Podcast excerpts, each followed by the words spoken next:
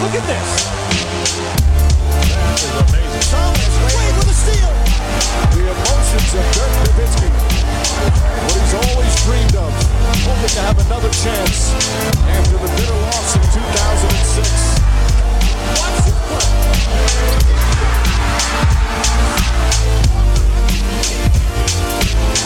That is amazing.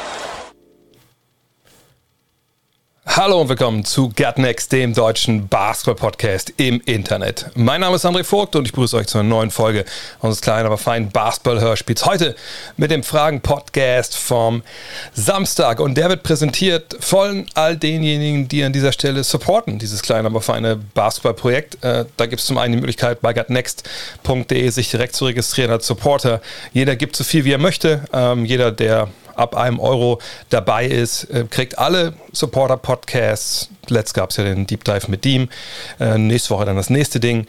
Ähm, das wir jemals, die wir jemals gemacht haben. Also alle Interviews mit Moritz Wagner über die Jahre, äh, Dirk Nowitzki, Maxi Kleber, Donny Nelson, jetzt ist er ja arbeitslos, aber sicherlich rückwirkend auch noch ganz interessant. Ähm, sehr, sehr viele Sachen ähm, könnt euch alles anhören, ist alles in der, äh, im Archiv. Ähm, gleichzeitig äh, natürlich alles, was wir jemals machen werden, hier bei Next, solange ihr als Sportler dabei seid. Und wer mindestens 8 Euro gibt, der kriegt am Ende des Jahres jeweils oder der Saison, da wenn er ein Jahr dabei war, das offizielle Supporter-T-Shirt gibt es jedes Jahr ein neues. Ähm, dieses Jahr gab es I Love the Spot. Ähm, das ist eine Möglichkeit. Wie gesagt, patreon.com slash drehvogt geht auch. Ihr könnt aber auch das T-Shirt kaufen, wenn ihr sagt, ach, ich brauche gar nicht so einen Dauerauftrag, so viele Sachen kann ich eh nicht hören, aber das Shirt finde ich geil. Könnt ihr das Ghetto Blaster T-Shirt euch ziehen auf äh, drehvogt.de ähm, oder wenn ihr sagt, ja, ist mir alles ein bisschen zu viel, aber kann ich irgendwie mit Klicks helfen? Ja klar, folgt mir doch auf Twitch äh, oder auf YouTube, äh, youtube.com slash drehvogt oder twitch.tv slash andrehvogt. Da gibt es ja auch jede Woche Fragen, Livestreams etc. Aber kommen wir zu euren Fragen. Ich habe es heute ein bisschen aufgeteilt in Bereich erstmal so NBA Playoffs, was da alles passiert ist. Dann gab es natürlich eine Menge Nachrichten so in Richtung neue Coaches, neue GMs. Da habe ich so einen Bereich NBA Offseason heute mir gemacht. Und dann kommt natürlich ähm, noch ein Teil über den DBB. Müssen wir drüber reden. Dennis Schröder ist nicht mit dabei bei der Olympia-Qualifikation in Split. Und dann wie immer die Rubrik Sonstiges. Aber fangen wir an mit der ersten Frage. Die kommt von Thea und sie, er, weiß ich nicht, möchte wissen, in deiner letzten Rapid Reaction mit Julius habt ihr das Spiel 1 der Bugs beleuchtet und speziell auch Chris Middleton aufgrund seiner Schussauswahl oder Wurfauswahl kritisiert.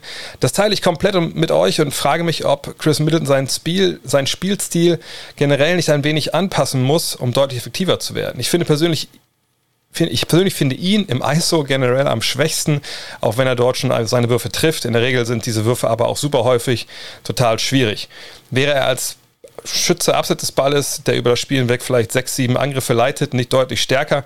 Seine Assist-Stats sind ja mittlerweile wirklich gut und mit Drew Holiday hat man meiner Meinung nach auch den besseren Aufbauspieler in den Reihen.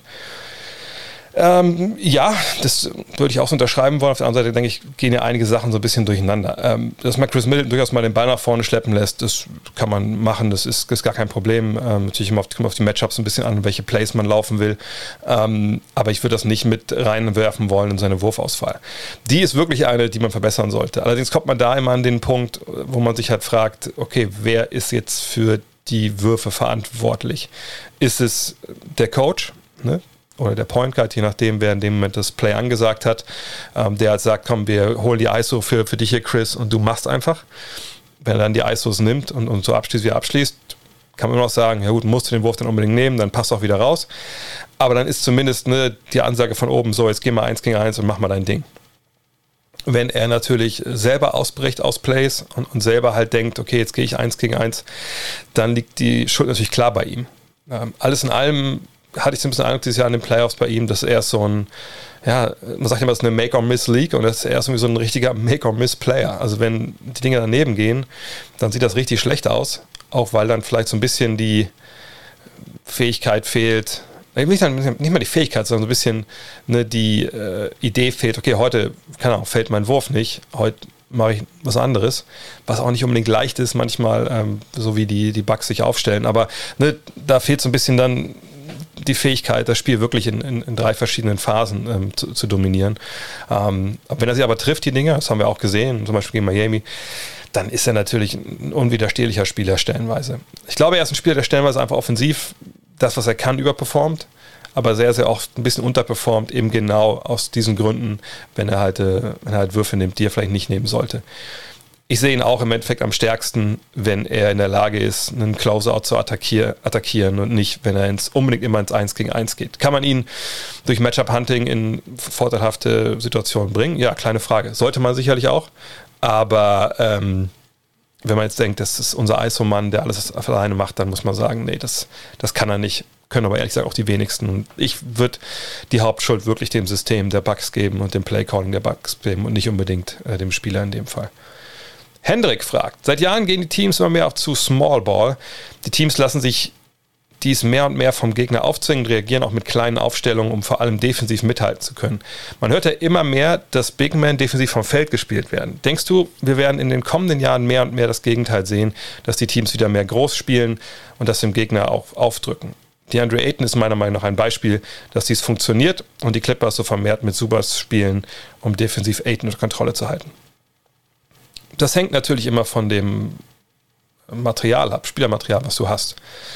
Ähm, zum Beispiel Rudi Gobert. Ne, Rudi Gobert äh, stand ja für die Jazz gegen die Clippers eigentlich dann auch ne, normal lang auf dem Feld, obwohl die sehr klein gespielt haben.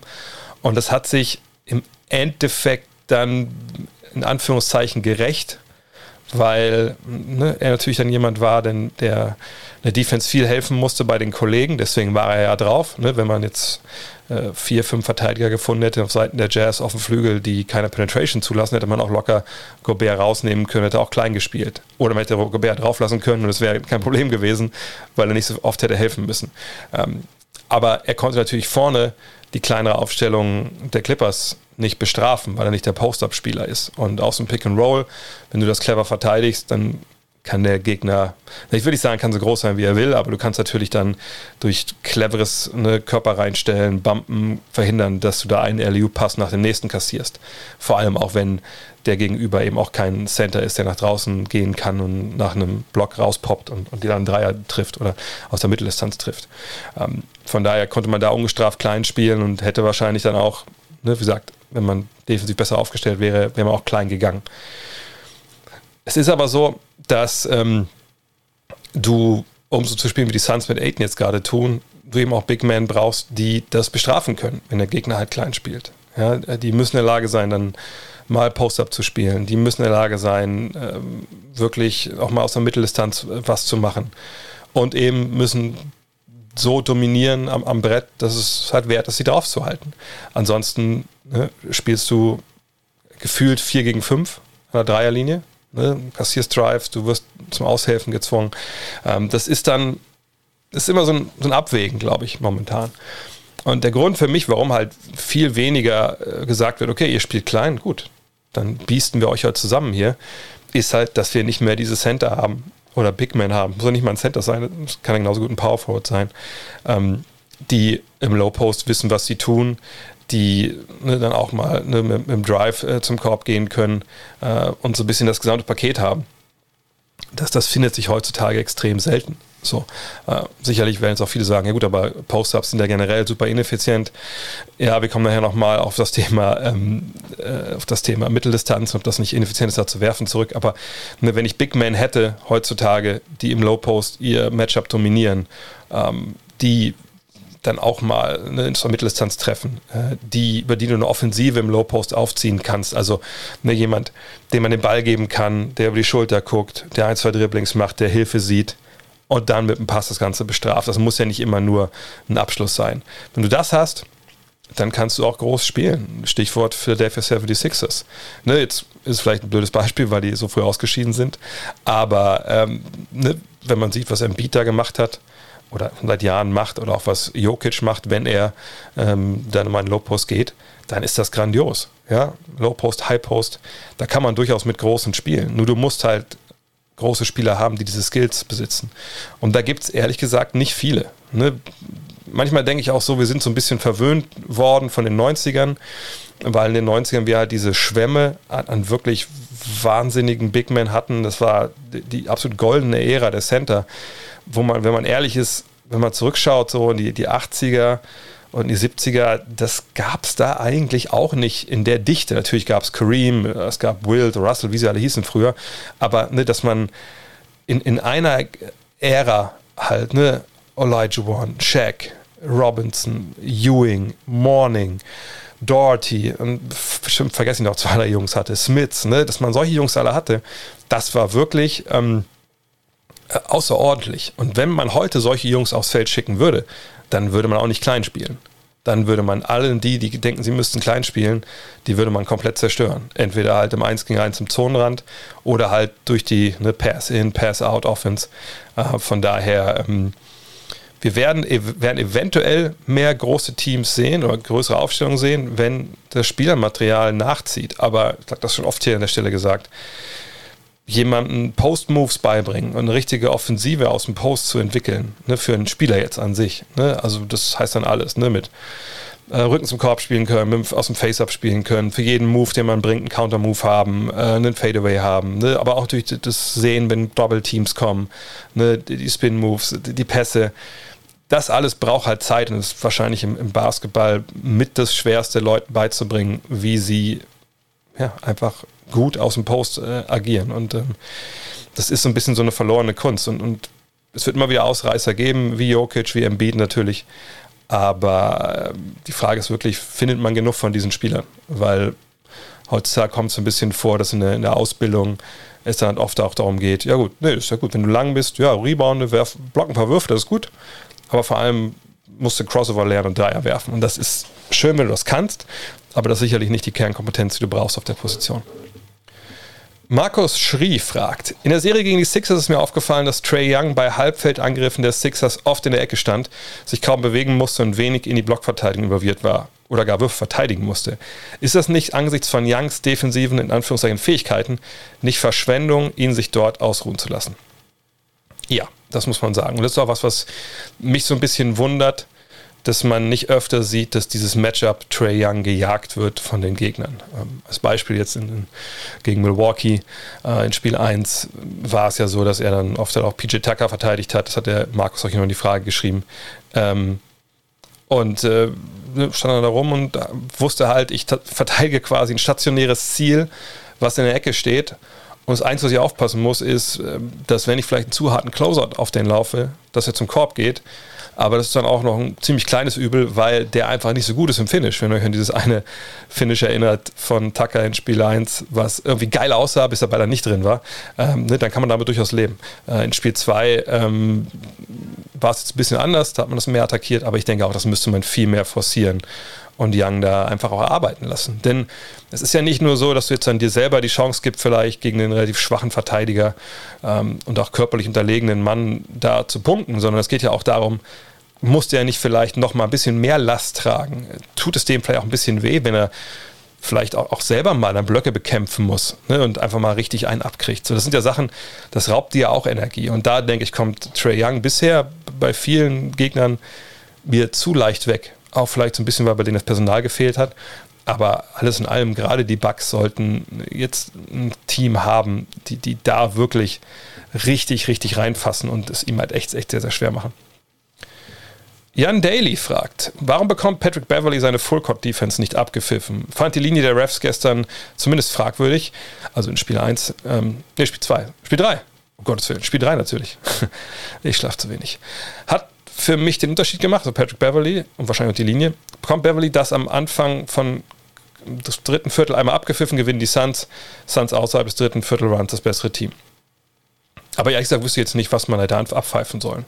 Ähm, wenn ich Full Court verteidige und ich, ich bin da physisch und, und stelle auch mal eine Brust rein, dann ist das für meine Begriffe vollkommen okay. Ähm, sollte man da jetzt Handchecking anders bewerten, als man das vielleicht im Halbfeld tut?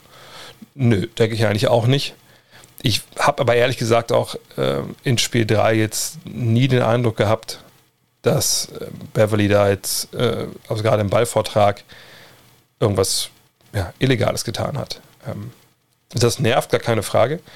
Ähm, aber wie gesagt, also ich habe da jetzt nicht jedes Mal faul gesehen. Kann man sagen in Spiel 3, dass die Linie großzügig war und gerade im Halbfeld hätte man sich ein bisschen mehr gewünscht? Ja, ich glaube, das kann man unterschreiben, aber bei, der, bei den Geschichten habe ich da nichts gesehen, ehrlich gesagt. Mhm. Außerdem finde ich, dass das, dass so Full-Court-Pickups, und das ist auch ein Grund, warum man es, glaube ich, so selten sieht in der NBA, äh, man kann das ja relativ schnell unterbinden. Ne? Also, jetzt, wenn wir bei dem äh, Suns Clippers Beispiel bleiben, dann sagst du halt das eine Mal, nachdem er dich da mal über ganz Feld genommen hat, ähm, dann sagst du danach mal der Andre Ayton, ey, pass auf, der Andre, so, ne, komm mal bitte mit. Ne, beim nächsten Mal, wenn ich den Ball bekomme, lauf schon mal nach vorne. So, aber sobald ich über die Mittellinie gehe, ne, ich mache dann einen Spin-Move und ich möchte, dass du nach dem Spin-Move, dass du da stehst und dass der voll in dich reinrennt. Und es, wenn du ihm nochmal den Ellenbogen durchs Gesicht ziehst dabei, also, das muss nicht unbedingt sein, aber wisst ihr, was ich meine? Wenn du ne, den Block ein bisschen härter stellst und da Vorwürfe kriegst, ich glaube, damit können wir auch dann leben. So. Naja, und dann Gut, bei Patrick Beverly kann man sagen, dem ist alles egal, er macht trotzdem genauso weiter. Kann aber auch gut sein, dass er dann sagt, okay, jetzt muss ich ein bisschen gucken, dass ich nicht nochmal irgendwie in so eine Wand reinlaufe. Du kannst sagen, pass auf, äh, Booker, äh, nimm du mal den Ball nach vorne. Äh, ich komme dann, mach mich einmal schnell frei, dann kriege ich oben auf der Aufbauposition den Ball und dann gibst du mir ihn da und dann muss ich nicht so arbeiten gegen Beverly, den Ball nach vorne zu bringen. Also das sind alles Sachen, die man machen kann. Selbst wenn man jetzt meinetwegen merken würde, die Referees lassen da ein bisschen zu viel durchgehen. Äh, von daher, das ist, glaube ich, nichts, wo man äh, jetzt bei, bei, der, bei, Schiri, bei der Schiri-Kommission anrufen müsste und fragen müsste, ob die noch alle Tassen im Schrank haben, dass die das nicht pfeifen, sondern das sind Sachen, da muss man selber mit klarkommen. Und wie gesagt, ich habe es auch nicht so gesehen, ob da großartig, dass da großartig faul im Spiel war. Nilos Grandos fragt, spielt für dich Cameron Payne genauso wie man sich Schröder bei den Lakers vorgestellt hat? Starke Drives mit seiner Geschwindigkeit dazu, den einen oder anderen wunderschönen ausgeführten Dreier. Also, wunderschön, da fehlen die Anführungszeichen, äh, Nilos. Genau das habe ich mir von Dennis gewünscht, als er gewechselt ist. Ja, ich glaube, das kann man durchaus so skizzieren. Ähm, auf der anderen Seite muss man natürlich sagen, dass das mag jetzt so von den Aktionen, die die beiden Spieler nehmen, stimmen. Auf der anderen Seite ist natürlich schon so ein bisschen andere Rollen. Ne, Payne natürlich klar der Backup, der von der Bank kommt, der eine zweite Fünf anführt und der dann auch den Ball in der Hand hat. Äh, in der Regel. Ne, das sei denn, Chris Paul ist, ist raus. Ähm, Dallas war natürlich ein Starter von Anfang an an der Seite von LeBron James. Das war also ein bisschen, ne, in der Regel bringe ich den Ball ab und zu gebe ich ihn auch mal dir. Ähm, dann muss man sagen, dass natürlich die Suns auch wenn sie mit Aiton spielen, dann schon mit zwei Flügeln spielen, die quasi beide Small Forward sind und draußen stehen und Dreier werfen. Ähm, das war bei den Lakers ja auch anders. Da hat man oft Anthony Davis und noch einen Big Man gehabt, ob es jetzt Gasol oder Drummond war. Und das hat für meine Begriffe auch für Dennis dann viel verhindert, so was die Drives anging. Und er hat seinen Dreier mal gut getroffen, äh, mal weniger gut. Ne? Das wird, glaube ich, auch bei ihm Zeit seiner Karriere so bleiben, dass der mal kommt und mal geht. Aber ähm, das, was wir von Payne gesehen haben, gerade jetzt in Spiel 2 war es, glaube ich, ne, ähm, das, sind wir mal ehrlich, das kann auch Dennis vielleicht nicht immer zeigen. Man konnte ja nicht immer zeigen bei den Lakers, weil einfach ne, da Big Ball gespielt wurde, weil die Dreierschützen dieses Jahr bei den Lakers einfach schlecht waren und da waren die Räume halt zu. Ne, und, und dann ist es mal schwierig, wenn du genau das Spiel hast, ne, was Cameron Payne hat, was, was Dennis hat, da dann halt dich bis zum Kopf durchzuarbeiten, ähm, weil einfach auch dann vielleicht die Hilfe einfach kommen kann, weil die Dreier äh, das nicht bestrafen. Von daher, ja, ich gebe dem Nilos recht, das ist so ein ähnlicher Stil, aber Dennis hat das in einer anderen Rolle schwerer gehabt, das muss man auch ganz klar sagen. Thomas Frei fragt, wie sehr wird Devin Booker von der Maske beeinträchtigt? Glaubst du, es hat einen großen Einfluss auf sein Spiel? In der dritten Begegnung mit den Clippers sah es ja sehr danach aus.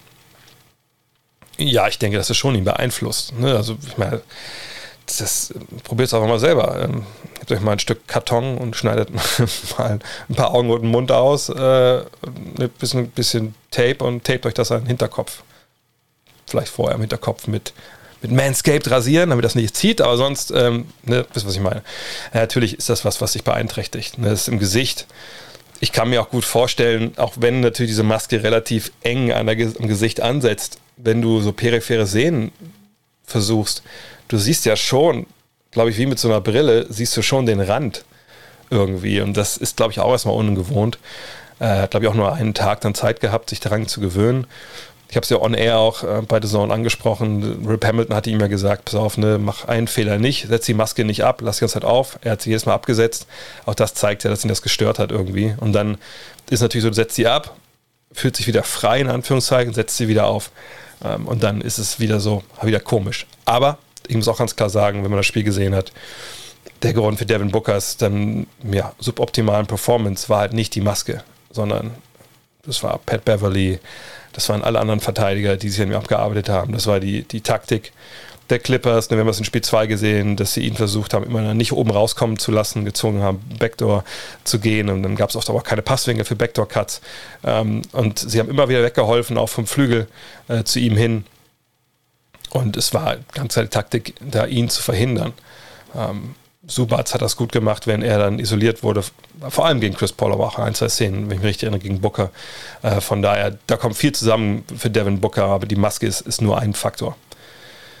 Dean Abderrahman fragt, ist die Mitteldistanz unterschätzt in der heutigen NBA? Akteure wie George, also Paul George, Kawhi Leonard, Chris Paul und Devin Booker leben förmlich dort und das anscheinend mit Erfolg.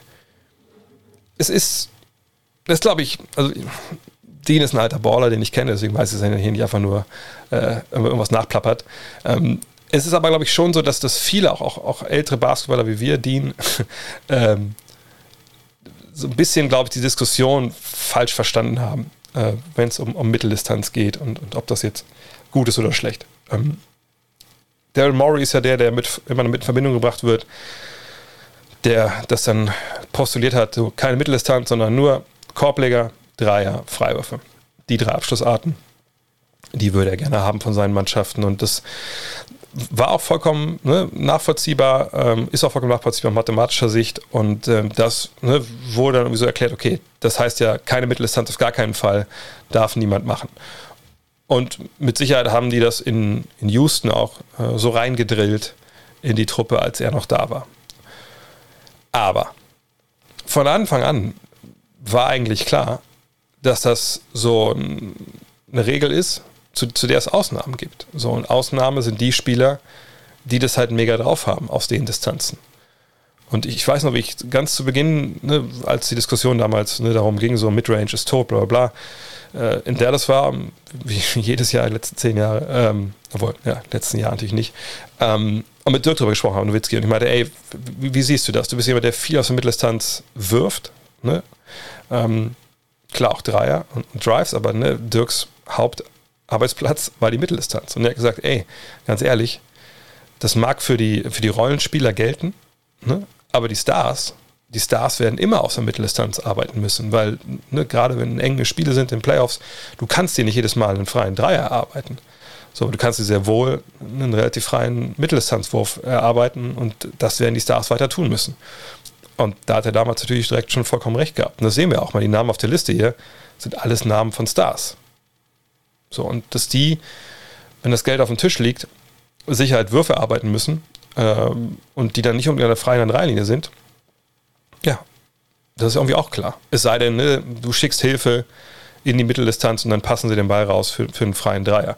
Ne, von daher würde ich eigentlich modernes NBA-Offensivspiel ähm, so skizzieren wollen, dass du kleine Point Guard hast, ne, der in der Lage ist, äh, für andere Würfe zu kreieren mit dem Drive. Ne?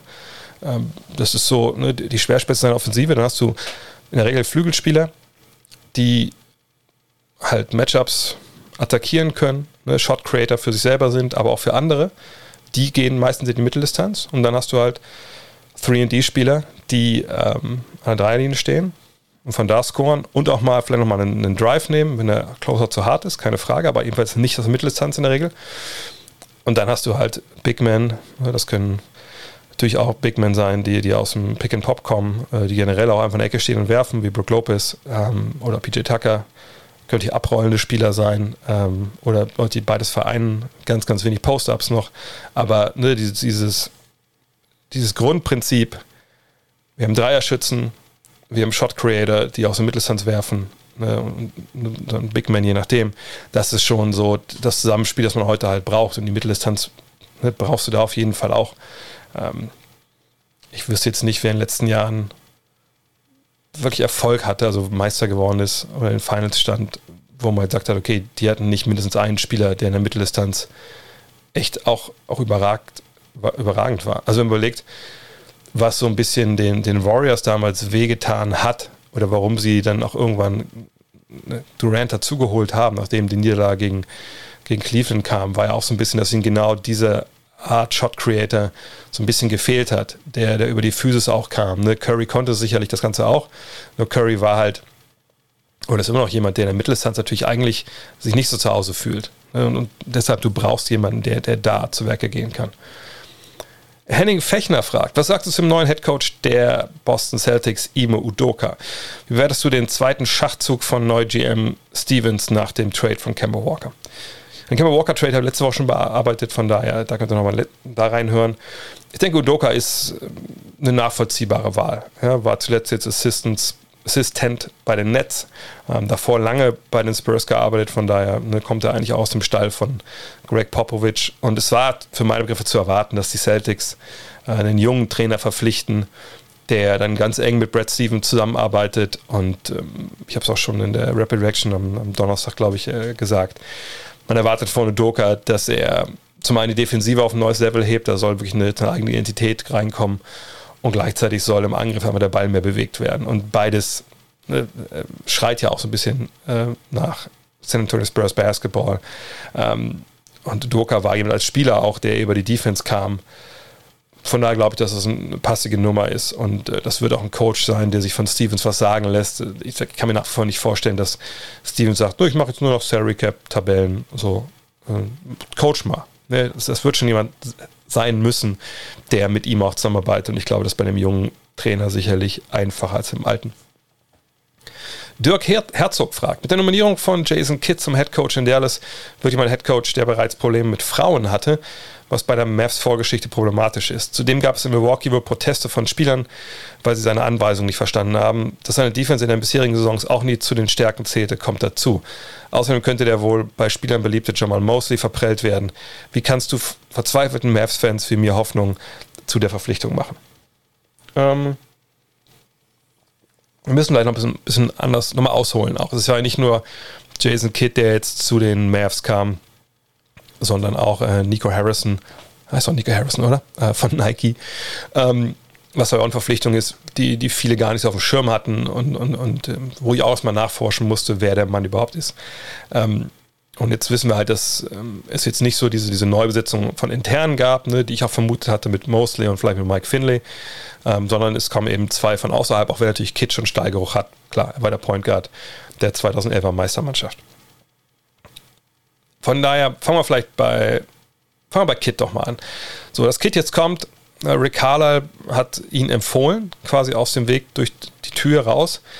Und das hat mich schon so ein bisschen hellhörig gemacht, weil ich so dachte, okay, hm, äh, es ist ja irgendwie nicht so selbstverständlich, dass jetzt ne, ein Coach, der geht, auch wenn das jetzt nach einer langen Zeit und irgendwie dann angeblich ja alles einvernehmlich war, ähm, dass der jetzt sein Nachfolger so ein bisschen vorschlägt und, und der Franchise, wo er jetzt ausscheidet, hell, hilft. Ne? Weil man, man spielt ja auch mal gegen die demnächst. Naja. Und mein erster Gedanke war so ein bisschen, hm, mit Jason Kidd ne, war jetzt nicht unstrittig in Milwaukee. Ähm, da hatte er damals ja die Idee, Antetokounmpo zum Point Guard zu machen, was ja jetzt in dem Sinne nicht die schlechteste Idee wahrscheinlich war. Aber damals gab es halt dann doch ziemliche Probleme, gerade defensiver Art, weil er eine sehr, sehr ja, ähm, naive Verteidigung, sage ich mal, spielen lassen, wo, wenn ich mich richtig erinnere, viel aggressiv gedoppelt wurde, ähm, was vielleicht ne, in der Zeit, wo er als Spieler erfolgreich war, so Ende der 90er, Anfang der 2000er, war das sicherlich noch eine total nachvollziehbare Taktik. Nur das war halt noch die Zeit, wo jetzt könnt ihr an, an, ankreuzen beim, beim Dre Bingo, da stand immer noch mindestens ein Blinder auf dem Feld. Ne? Da konntest du solche äh, defensiven Schemata noch fahren. Das ist jetzt heutzutage mit den ganzen Schützen, gerade auf den großen Positionen, ja längst nicht mehr so einfach. Ähm, Jetzt natürlich die Frage, bringt er das jetzt mit? Also ist das die Art und Weise, wie er weiter verteidigen will? Ähm, dann wäre das sicherlich nicht so geil, wenn wir ehrlich sind. Auf der anderen Seite, naja, der Junge war ja zuletzt, also der Junge ist ja relativ alt schon, aber also der Mann war ja zuletzt Assistant bei den Lakers, ne, ist Meister geworden, war jetzt, glaube ich, zwei Jahre da. Ähm, wodurch zeichnet sich Frank Vogel aus? Natürlich vor allem durch die Defense. So, also von daher würde ich sagen, defensiv wird er da einiges dazugelernt haben. Und ich kann mir nicht vorstellen, dass man dann nochmal dieses Desaster sieht, was damals da zu sehen war. Kid war damals auch äh, ne, relativ früh in seiner Karriere unterwegs, muss man glaube ich auch sagen. Also ich, ich würde mich schon wundern, wenn er da in der Zeit, seit damals nichts dazugelernt hat. Ich rufe mal kurz nebenbei nochmal auf hier, äh, wie, wie, seine Zahlen überhaupt da jetzt waren. Ähm, und das muss man glaube ich auch jedem zugestehen, ne, dass äh, ein Spieler oder ein Trainer einfach wirklich auch lernen kann. So, ne, dass es dann auch weitergeht und, und dass man nicht zeitlang Zeit seiner Karriere der Typ ist, der da vielleicht im ersten Jahr krasse Schwächen hatte. So. Ähm, also da würde ich einfach von ausgehen wollen jetzt. Auch bei Jason Kidd. Ähm, ist er jetzt wirklich der, der richtige Mann? Tja, das ist so ein bisschen die Frage. Also, also ich, ich, ich wundere mich echt, dass, dass er diesen Job bekommen hat. Ich habe auch mal aufgerufen. Also er war, war ja ein Jahr in Brooklyn damals, da haben sie 44 Spiele gewonnen, dann äh, 41 mal hier, äh, Milwaukee im ersten Jahr, im zweiten Jahr 33, dann 42, im letzten Jahr dann 23 und 22 gewesen, dann ist er rausgeflogen. Also quasi bis auf eine Saison eigentlich immer so 500er äh, Ball gespielt und war dreimal in den Playoffs. Ähm, ich, ich finde die Verpflichtung jetzt im Angesicht von dieser Geschichte mit Mosley, also ich bin gespannt. Ne, ich sehe schon die Problematik, dass der sicherlich dann jetzt merkt, okay, also jetzt ist die Tür hier wieder zugegangen. Ähm, vielleicht muss ich wirklich mal gucken, dass ich mich verändere. Es sind ja auch noch einige andere äh, Head-Coach-Posten frei. Keine Ahnung, ob er da jetzt dann vielleicht auch eine, in der Verlosung müssen wir abwarten. Ähm, und er ist nun mal das, das Liebling von, von Luka Doncic, also zumindest der Trainer, mit dem er am meisten arbeitet und den er wohl auch schon, ja, hat er öffentlich auch schon gemacht, der gesagt hat, ey, der hat alles, was man braucht, um, um Head Coach zu sein. Wenn er jetzt geht, glaube ich, ist das nochmal irgendwie schlechtes Zeichen an Doncic. Wenn er bleibt in der Rolle und sagt, ja, ja, das passt schon alles, dann ist es, glaube ich, alles cool. Und dann guckt man mal, wie das mit Kit halt läuft. Aber ähm, da müssen wir jetzt mal abwarten, wie das Ganze weitergeht. Äh, Fakt ist, dass mit Harris noch jemand kommt, der Kit eben auch schon lange kennt. Und jetzt kann man das natürlich positiv wie negativ sehen. Man kann sehen, ach guck mal, ne, Cuban, cleverer Mann. Harrison ist jemand, den, den schon andere Teams äh, loseisen wollten. Das ist jemand, der selber erfolgreich im College gespielt hat, ne, der, bei, der bei Nike einfach über die Jahre mit, mit den Top-Athleten gute Beziehungen aufgebaut hat. Ne, mit Kobe auch, auch dicke und so. Ähm, ne, und dass der jetzt mit, mit seinem A, Basketballverstand, den er hat, B, den Connections, die er hat, als Manager zur Franchise kommt, ähm, da dann eng mit Mike Finley zusammenarbeitet, ähm, mit Cuban natürlich, mit Herrera Bob Vulgaris. Da hat man noch nichts gehört, dass der irgendwie entlassen wurde oder so. Von daher ne, bleibt das sicherlich so intakt. Dann kann man sich vorstellen, dass es so, ein, ja, so eine Arbeitsteilung ist. Ne? Vielleicht Harrison. Es erinnert mich ein bisschen an New York, wenn ich ehrlich bin. Da hat man ja Leon Rose oben drüber, ehemaliger Agent, und was zeichnet Agenten ja vor allem aus? Naja, A, müssen sie auch Basketballplan haben, aber vor allem haben sie Beziehungen ne, zu Spielern. So. Naja, und ne, wenn man jetzt Leon Rose mit, mit Harrison dann gleichsetzt und dann hat man äh, dann World Wide West dahinter noch und wie ist der Capman? Weiß ich nicht mehr. Aber dass man das so auf mehrere Schultern verteilt. So ähnlich, glaube ich, ist das jetzt auch bei den, bei den Mavs. Harrison ist der Mann für die Beziehung. Ähm, wahrscheinlich auch so für die Verhandlungen. Dann hast du Mike Finlay, derjenige, der so für Sportliche vielleicht ein bisschen da reinguckt, so in, in, von, von, der Warte drauf schaut. Dann hast du Bob Vulgaris, der halt aus der analytischen Ecke kommt. Und Mark Cuban, der so ein bisschen oben drüber sitzt. Also von daher, das kann schon funktionieren. Äh, und dass Kid und, und Harris ein gutes Verhältnis haben, weil Kid ja auch lange bei Nike unter Vertrag war, ist jetzt auch nicht schlecht. Aber das ist eben auch ein Business, wo es um Menschen geht.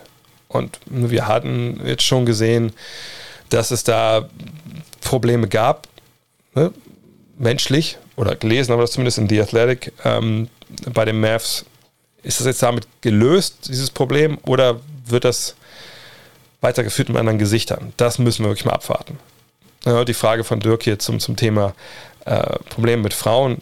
Naja, Jason Kidd hat halt, das ist die eine Sache, die mir direkt einfällt, seine Ehefrau geschlagen, ist aber auch schon ein paar Jahre her. Ähm, das heißt, soll es nicht relativieren, aber es ist 20 Jahre her, glaube ich, wenn ich mich richtig erinnere, Anfang der 2000er. Ähm, kann man natürlich jetzt in Beziehung setzen mit diesem Sexismus oder Sexual Harassment Skandal der Mavs von vor, war es drei, vier Jahren. Das würde ich erstmal gar nicht, gar nicht wollen, wenn ich ehrlich bin. Äh, auch da hat natürlich jeder eine, zweite Chance verdient und wenn das jetzt bei ihm ein einmaliger Ausrutscher war, dann ist das, macht das natürlich diesen Ausrutscher selber nicht besser. Aber dann würde ich sagen, gut, dann scheint das ja sich bei ihm geklärt zu haben. Ne, der, der, der scheint geläutert zu sein, keine Ahnung. Das muss man abwarten. Ähm, da würde ich nicht unbedingt drauf schauen wollen. Ich bin einfach sehr gespannt, wie läuft das jetzt rein menschlich, passt dieses Team zusammen, was denkt Luka Doncic darüber? Ähm, und dann mal schauen, was sie jetzt im Sommer machen, denn es ist ein wichtiger Sommer mit wichtigen Entscheidungen. Und Kit muss wirklich auf dem Parkett zeigen, dass er nicht mehr der Trainer äh, ist, der Milwaukee da ja, ziemlich fragwürdige Entscheidungen getroffen hat. Und da bin ich sehr gespannt, ob er das sein wird. Young Magnum fragt: Chauncey Billups ist Head Coach der Blazers oder wird das? Als Portland-Fan frage ich mich, wofür genau steht er, was seine Philosophie ist, äh, sein oder sein könnte und was er bei seinen bisherigen Assistant-Jobs seiner Ansicht nach geleistet hat. Was ein Assistent leistet, das kann man ja im Endeffekt nicht beurteilen, wenn man ehrlich ist. Man guckt da drauf, man, man liest vielleicht, oh, Assistant A oder B, der ist zuständig für, keine Ahnung, ähm, für die Offense, für die Defense, da gibt es ja verschiedene Jobs, die man haben kann.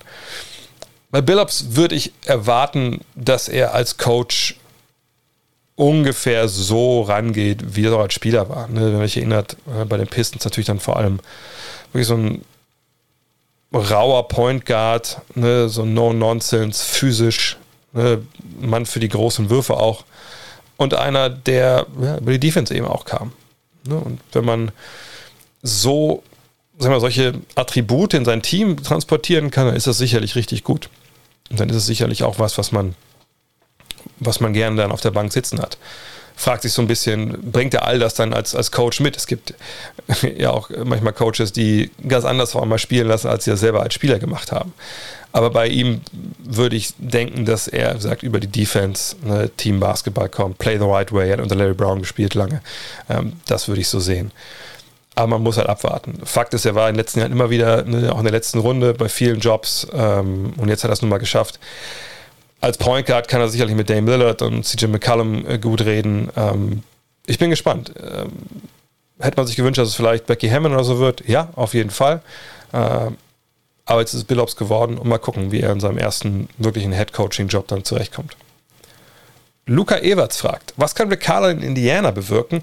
Denkst du, der Trainerwechsel reicht, um eine Mannschaft aus den Pacers zu machen, die um die Playoffs mitspielt? naja, um die Playoffs haben sie ja dieses Jahr auch schon mitgespielt. Also da, glaube ich, darf wir jetzt nicht den Trainer wechseln müssen. Es geht, glaube ich, eher darum, dass man den nächsten Schritt macht. Äh, wirklich zu einem Team, was vielleicht sogar im Heimvorteil mitspielt. Das ist eigentlich das Ziel. Dafür muss man natürlich im Kader jetzt einige Fragen beantworten. Was ist mit, äh, mit Miles Turner? Soll er getradet werden? Äh, kommt TJ Warren zurück? Mhm. Das sind Sachen, die wissen wir natürlich jetzt noch nicht. Aber Carlisle ist jemand, der natürlich jetzt hinkommt mit einer Offensive, die sehr ähm, anpassbar ist. Ne, er kann mit großen spielen, kann mit kleinen spielen. Er legt natürlich viel Wert auf seine Point Guards. Er hat mit Malcolm Brockton natürlich jemanden, mit dem er auf jeden Fall gut zusammenarbeiten wird, denke ich mal. Es sei denn, die bewerfen sich direkt aus irgendwelchen philosophischen Gründen, aber das kann ich mir eigentlich nicht vorstellen. Ähm, von daher, ja, ich denke, das war eine gute Verpflichtung. Er war ja auch schon mal da, auch in der Phase, wo sie extrem gut waren. Malice in the Palace, wenn ihr euch erinnert, Damals waren die Pacers ein Top-Titelkandidat. Also echt wirklich ein Status, den dieses, ja, dieses Spektakel, dieses Desaster da in Detroit im Endeffekt kaputt gemacht hat.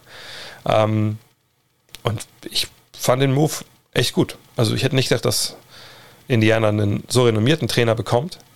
Jetzt haben sie ihn und ich denke, als Pacers-Fan kann man sich wirklich freuen. Saint Jimmy fragt, welche Teams haben denn aktuell die besten Chancen für oder auf Masai Ujiri als GM? Gibt es vakante Positionen oder müssen wir eher in die Franchise oder eher in die Franchise im Neubau sehen? Äh, okay, denke, die zweite Teil der Frage ist eher, oder bleibt er, ähm, bleibt er in, in, Toronto? Für mich, ehrlich gesagt, ähm, die Zeichen, dass man noch gar nichts gelesen hat davon, dass er jetzt geht, äh, ich glaube auch nicht, dass er verlängert hat, also sonst hätte auch der Saint hier die Frage nicht gestellt. Äh, dass man noch nichts von ihm gehört hat, zeigt mir so ein bisschen, dass er wahrscheinlich bleibt. Oder Free Agent ist erstmal. Weil, ich meine, die Draft ist noch ein bisschen hin, ist ja erst nach den NBA Finals, aber, und ich weiß nicht genau, wie lange sein Vertrag halt läuft. Wahrscheinlich läuft sein Vertrag bis Ende Juni oder so. Ähm, dann weiß man natürlich nicht, ne, wenn er woanders hingeht, hat er schon wie hinter den Kulissen mit denen schon mal gesprochen, wen man draften sollte oder wen nicht. Dann geht aber auch am 2. August schon die Free Agency los. Ich bin gespannt. Aber wie denke ich, der bleibt? weil er glaubt, ey, wir sind nur ein, zwei Moves wieder entfernt, um auch im Osten wieder oben mit dabei zu sein. Vielleicht Ben Simmons, wie gesagt. Ähm, aber ich wüsste eigentlich auch jetzt gar nicht, wer auf der GM-Position eine Vakanz hatte. Gut, Dallas ist jetzt gefüllt. Äh, von daher, keine Ahnung. Ähm, bin, bin ich sehr gespannt, was mit meinem ehemaligen Zweitliga-Mitspieler für drei Monate passiert. Frank Florian fragt, könnte es sein, dass Teams in ein paar Jahren den Einhorn-Hype bereuen? Und ich muss sagen, als ich für die Frage rausgespielt habe, habe ich erst Eichhörnchen-Hype gelesen und ich dachte, das wäre eine Attacke auf meinen Instagram-Account. Aber gut. Ähm, bestes Beispiel sind die 76ers und die Mavs, die beide viel Geld für Spieler ausgegeben haben, die eigentlich etwas ganz Besonderes auf ihren Positionen sein sollten. Aber mit ihren Defiziten letztendlich doch nicht die Lösung sind. Ich spreche hier von Porzingis und Simmons. Der ist zwar in der, ups, in der Definition kein Einhorn, sollte aber auch ein Generationstalent sein. Beide verdienen mit 35 Millionen gemessen an den Leistungen zu viel Geld und sind nur schwer zu traden. Auch Spieler wie zum Beispiel Miles Turner, Wendell Carter Jr. oder Marvin Bagley wurden immer wieder den Stempel Einhorn verpasst. Jedoch stellen viele dieser Spieler bei ihren Teams mehr Fragen als Antworten und landen immer wieder in Trade-Gerüchten oder wurden schon mal getradet. Was glaubst du, wie sich das entwickeln wird? Ich denke, das eine hat mit dem anderen gar nichts zu tun. Ich kann mir nicht vorstellen, dass ein, ein General Manager, um irgendwie seine, seinen Stab irgendwie darauf einzuschwören, wen man jetzt draftet oder wen man tradet, dass er ein Einhorn Aufkleber aufs, aufs Whiteboard macht oder so, oder so ein Einhorn drauf malt und sagt, hier, darum geht's. Einhorn im Endeffekt kommt ja von Kevin Durant, wenn ich mich richtig erinnere, der das über Porzingis mal gesagt hat, früh in dessen Karriere in, in New York. Nach dem Motto ist einer, der wirft dir Dreier, der, der blockt dir Würfe. Das ist so selten wie ein Einhorn. Okay, ja, cool, das stimmt schon. Und das ist durch dann auch ein Begriff, der dann übernommen wurde, klar, von der Öffentlichkeit, von den Medien, von den Fans und wurde dann im Endeffekt so definiert, ja, Big Man, Dreier werfen, Würfe blocken, weil das sowas gab es ja früher nicht. Also wer, selbst ein Dirk, ne, der das ja quasi ne, wieder, also der es endgültig dann zum Durchbruch gebracht hat, ne, diese Kombination von Big Men, die werfen können, hinten Würfe blocken, wo natürlich nie ein richtiger Shotblocker war. Ähm, vorher gab es die Leute wie, wie Bob McAdoo oder Jack Sigma oder Bill Embiid oder so. Das war ja alles nur so Einzelfälle und die waren auch nicht unbedingt die großen Shotblocker. Ähm, nee, was dieser, dieses Label Einhorn, das wurde einfach dann von den Medien und von den Fans übernommen. So, und Bill Simmons hat das ja dann, glaube ich, noch weitergeführt vor ein paar Monaten, indem er gesagt hat, ja, Einhorn ist auch jemand wie Ben Simmons, nur einfach Spieler, die kommen und einzigartig sind in ihrer Art, weiß, was sie können. Er hat, glaube ich, auch damals Charles Barkley dann auch mal so rückwirkend als Einhorn bezeichnet. Ne, kommt man noch mal erweitern. Äh, hilft der Sache aber auch nicht. Und äh, hat auch trotzdem mit diesen, eigentlich mit der Frage hier nichts zu tun. Ne? Wenn ich sage, okay, da gibt es Porzingis und Simmons, man hat denen viel Geld bezahlt, weil die großes Potenzial hatten, die das Potenzial nicht realisiert und jetzt steht man da. Oder man hat Miles Turner, Middle Carter oder Marvin Bagley gedraftet und man merkt jetzt, die sind nicht so gut dann ist das kein Verrennen irgendwie in irgendeinen Begriff oder in eine, eine Idealvorstellung, ne? eben ein Big Man, der der Dreier wirft und, äh, und Würfe blockt, sondern das ist im Endeffekt, wie es schon immer war in der NBA. Du siehst was in einem Spieler, weil du das brauchst, vielleicht auch in, in der Zeit, wo das Spiel sich hat in gewisser Art und Weise entwickelt. Und das ist aber nicht drin. Punkt. Das ist in dem Spieler einfach nicht drin. Wenn wir bei, bei Porzingis anfangen. Obwohl, bei Porzingis muss man sagen, ja, also all das, was man eigentlich gesehen hatte, der blockt Würfe und, und schießt Dreier, naja, eigentlich macht er ja nichts anderes gerade. So, und er selber sagt, das ist, die Rolle ist mir zu klein. Ich würde auch behaupten, da müsste ein bisschen mehr kommen. Die Frage ist ein bisschen jetzt, er sagt selber, ne, ich werde falsch eingesetzt. Andere würden sagen, ne, wenn du nicht mal Marcus Smart aufposten kannst, wenn drei Köpfe größer bist, welche andere Rolle willst du denn haben, außer draußen rumzuspielen und stehen und Dreier zu werfen? So, ne, das ist halt eine Definitionsfrage jetzt. Da muss man mal abwarten, wie, der, wie Jason Kidd das halt sieht. Ähm, bei Simmons, natürlich ist er ein, ein, Talent, was so nur einmal in der Generation, ja, wohl Generation schon ein bisschen zu früh gesagt, Generationen sind ja quasi wir alle. Also sagen wir mal, äh, alle zehn Jahre 20 Jahre gibt es so ein Talent ne, mit diesen athletischen Voraussetzungen, äh, mit, mit, diesem, mit diesem Spiel. Da muss man sagen, ja, das, das war ja durchaus auch so. Ne? Das ist ja durchaus einer, der, ne, der hat unglaublich gute Voraussetzungen. Problem ist halt der Wurf. Und ich bin nach mittlerweile total überzeugt davon, dass viel davon einfach damit zusammenhängt, dass er wirklich da als, als Kind in der motorisch sensiblen Phase einfach, dass er nicht klar war, welche Hand seine starke Hand ist. Und da, wo andere schon in jungen Jahren ne, Hunderttausende von Würfen mit, einem, mit einer Hand nehmen, hat der es halt nicht gemacht. Oder immer mal wieder ne, gewechselt. Und dann ist irgendwann auch zu spät, um das dann, glaube ich, auf absolut hohem Niveau sich, sich rein zu trainieren.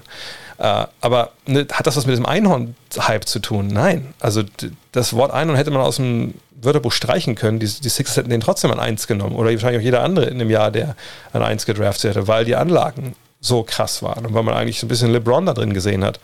Ähm, und nicht unbedingt irgendein Einhorn. Ähm, Miles Turner, Wendell Carter Jr. oder Marvin Bagley sind alles Big Men, die man gedraftet hat, weil sie gewisse Qualitäten hatten. Aber man hat sich auch alle sehr jung gedraftet und hat aufs Potenzial gesetzt. Und dieses Potenzial wurde nicht realisiert. Hätte man die jetzt nicht gedraftet, wenn es diesen Begriff Einhorn nicht gegeben hätte, denke ich schon. Ähm, ich denke, da hat viel mehr damit zu tun, dass man denkt, okay, wir brauchen halt Spieler heutzutage, Big Men, die draußen agieren können, die ihn am besten Fall auch verteidigen können. Und deswegen ziehst du die halt. Und bei Turner muss man sagen, ja, so leidlich ist das ja richtig. Bei ihm ist es ja so, dass das defensive Ende besser ist als das offensive Ende. Bei, bei Carter und bei Bagley muss man sagen, ja gut, äh, da muss man jetzt abwarten. Ne? Äh, bei Carter sehen wir jetzt ja in Orlando, dass vielleicht dann auch Chicago der falsche Platz war für ihn. Ja, war eine sehr unstete Zeit, so vom Coaching her, als er da war. Bagley ist bei den Kings, da muss man eher abwarten, was passiert, wenn der da weg darf, endlich mal. Aber es hat nichts mit, mit, mit, dem, mit dem Label Einhorn zu tun, sondern es ist einfach generell das ist die Draft. Das ist ne, Potenzial nicht richtig eingeschätzt äh, oder ein Spieler verspricht mehr, als er im Endeffekt dann halt halten kann. Uldarius fragt, Reggie Jackson steigert seinen Wert gerade mit jedem Spiel immer weiter. Wie könnte seine Zukunft aussehen? Haben die Clippers genug Cap Space, um ihm einen ordentlichen Vertrag anzubieten? Oder wäre er vielleicht sogar ein Kandidat für ihn nix? Natürlich ist er jemand, ähm, der Interesse wecken wird, äh, ligaweit. Ähm, ich würde ihn so irgendwo Richtung Mid-Level Exception, ne, das sind so 9 Millionen im Jahr verorten. Äh, mehr würde ich mich dann. Einerseits wundert mich gar nichts in der NBA, was Verträge angeht, andererseits würde ich sagen, also okay, wenn es wirklich viel, viel mehr gibt, dann, ähm, dann denke ich, ist das ein Fehler. Ähm, die Clippers haben, glaube ich, Early Bird recht, also sie können zumindest übers Cap gehen. Ähm, aber ich denke, er wird, wie gesagt, viele viele Angebote haben und dann wird er sehen müssen, wer dann wahrscheinlich am, am meisten, am längsten bietet. Die Knicks. Ich, ehrlich gesagt, nochmal, das habe ich schon ein paar Mal gesagt, ich verstehe nicht ganz, wie so Knicks-Fans, also ich denke mal, dass Oldarius ein Knicks-Fan ist, so, also nach einer Saison, wo Emmanuel Quickly so gehypt wurde, auch mit Recht natürlich, ähm, wo Derrick Rose da hinkommt und einfach geil spielt dass man da jetzt, also quasi jeden Free Agent, der irgendwie ähm, zu haben ist auf der 1, den direkt dahin holen möchte. Also ich verstehe ich das nicht ganz. Äh, zumal jetzt, wenn es jetzt ein Free Agent wäre wie, keine Ahnung, äh, wenn Kyle Lowry sagt, ich komme vorbei. Ne, so alt, was so ein realistisches Ziel zum Beispiel wäre. Da könnte ich verstehen und sagt, ja, guck mal, das ist ein Champion, ne, der, ist zwar ein bisschen älter, aber der kann dann hier die, die Zeit überbrücken, bis Quickly das vielleicht dann, dann drauf hat, wenn, wenn Rose irgendwo anders anheuert, wo er Meister werden kann.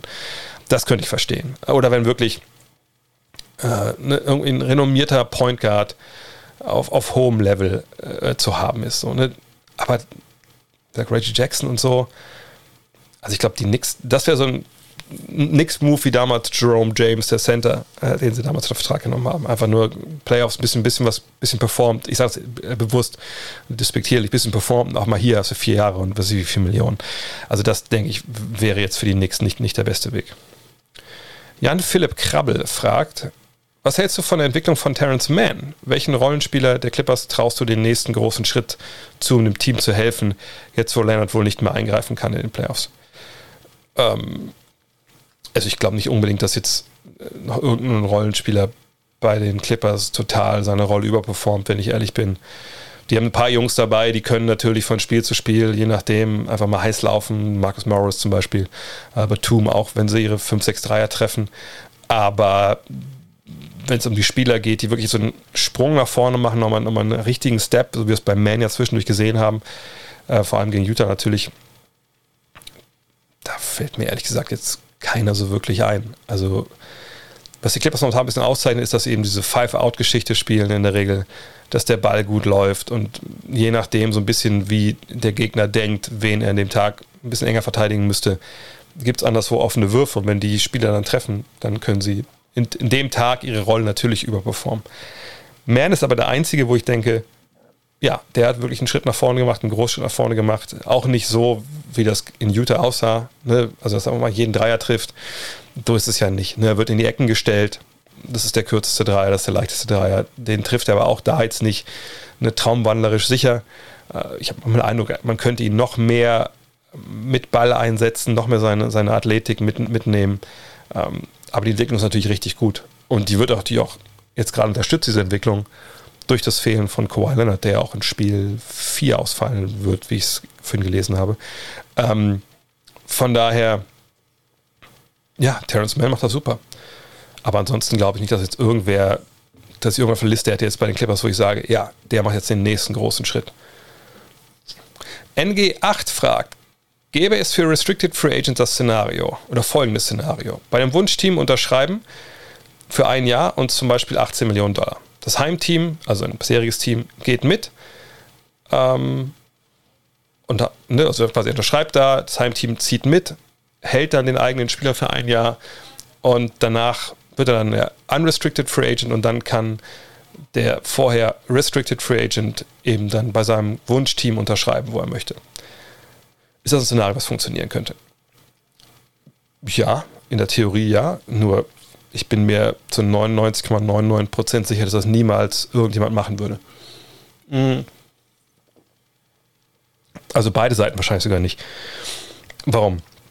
Also, man muss es erklären. Es gibt ja eingebaut in die Restricted Free Agency die Qualifying Offer. Also heißt, da ne, können sich jetzt Rookie und Spieler ne, der Restricted Free Agent, also Rookie als Restricted Free Agent und Team nicht einigen auf einen neuen Vertrag, äh, findet er jetzt irgendwie auch die Verträge, die von außen kommen, nicht so geil, ne, die Angebote, dass er unterschreiben würde, oder er will einfach nicht da bleiben, dann kann er sagen, ja gut, wie ist es jetzt mit der Qualifying Offer? Wenn die offeriert wird vom Verein, dann kann er die annehmen und dann ist er noch ein weiteres Jahr da.